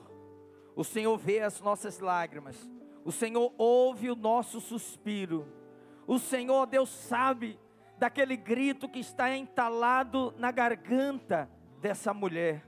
Ó Deus, em nome do Senhor Jesus, oramos a Ti nesta hora, Senhor. A Tua palavra diz: onde abundou o pecado, superabundou a graça. Onde o pecado reinou, a graça veio, dominou, a, a graça desbancou o pecado, a graça trouxe transformação, a graça trouxe restra, restauração, a graça trouxe restituição. Pai, eu declaro nessa hora, em nome do Senhor Jesus, um tempo de restituição. Ó Deus, um tempo de restauração. Pai, em nome de Jesus, tira essas cinzas, esse pranto, coloca um sorriso, coloca uma alegria, ó Deus, no coração dessas pessoas. Pai, em nome de Jesus, oramos nessa hora, ó Deus, esse lamento, esse travesseiro encharcado de lágrimas, vai se tornar, ó Deus, em um lugar de grande celebração. Pai, esse filho que tanto trabalho deu, eu oro nesta hora em nome do Senhor Jesus. Visita, ó Deus, onde ele está nessa hora, em nome do Senhor Jesus, ó Deus. Abre os seus olhos, faz as escamas se ca caírem por terra, ó Pai, e haja luz na sua vida. Pai, eu oro por esse homem. Ó Deus, que tanto se diz tem coração duro, mas a tua palavra diz: não é a minha palavra como martelo que esmiuça a penha. Ó Deus, vai entrando, ó Deus, onde a psicologia não entra, entra onde a psiquiatria não consegue discernir, lá entre medulas e ossos, ó Deus, separando alma e espírito, o que é da terra, o que é do céu, o que é do homem, o que é de Deus, o que é natural, o que é sobrenatural. Faz a tua obra, Senhor, em cada família. Pai, eu declaro em nome do Senhor Jesus que os dias de luto está se encerrando, ó Pai. Vem um tempo de alegria, vem um tempo de celebração, onde você poderá entrar por aquelas portas e dizer: Eu e a minha casa servimos ao Senhor. É promessa do Senhor, ó Pai. Ó Deus, ninguém habitará, ó Deus, no deserto, mas habitará em família. Ó Espírito Santo de Deus, em nome de Jesus, em nome de Jesus, move céus e terra, move céus e terra, ó Pai, em nome de Jesus, faz um arranjo divino, cria situações, cria condições, ó Pai, e completa essa obra nessa família, em o nome do Senhor Jesus. Alguém diga aleluia. Alguém diga glória a Deus. Alguém diga amém. Levante a sua mão comigo e diga: O meu tempo chegou. Tu mudaste. Diga: O meu lamento em dança. Me cingiste todo de alegria. Amém. Você ainda vai cantar o canto da vitória, meu irmão. Só vou te pedir uma coisa, uma única coisa. Vai acontecer. E quando acontecer, você diz, pastor, preciso dar um testemunho. Amém? Preciso dar um testemunho. Você vai dar esse testemunho. Porque o que te causava vergonha vai te dar muita alegria. Amém? Glória a Deus. Vamos dar um aplauso ao Senhor. Aleluia. Glória ao nosso Deus. Amém. Amém. Dá um abraço na pessoa que está do seu lado. Fala, irmão, fica firme. Fica firme. O que é seu está chegando. Amém. Aleluia. Glória ao Senhor Jesus. Aleluia.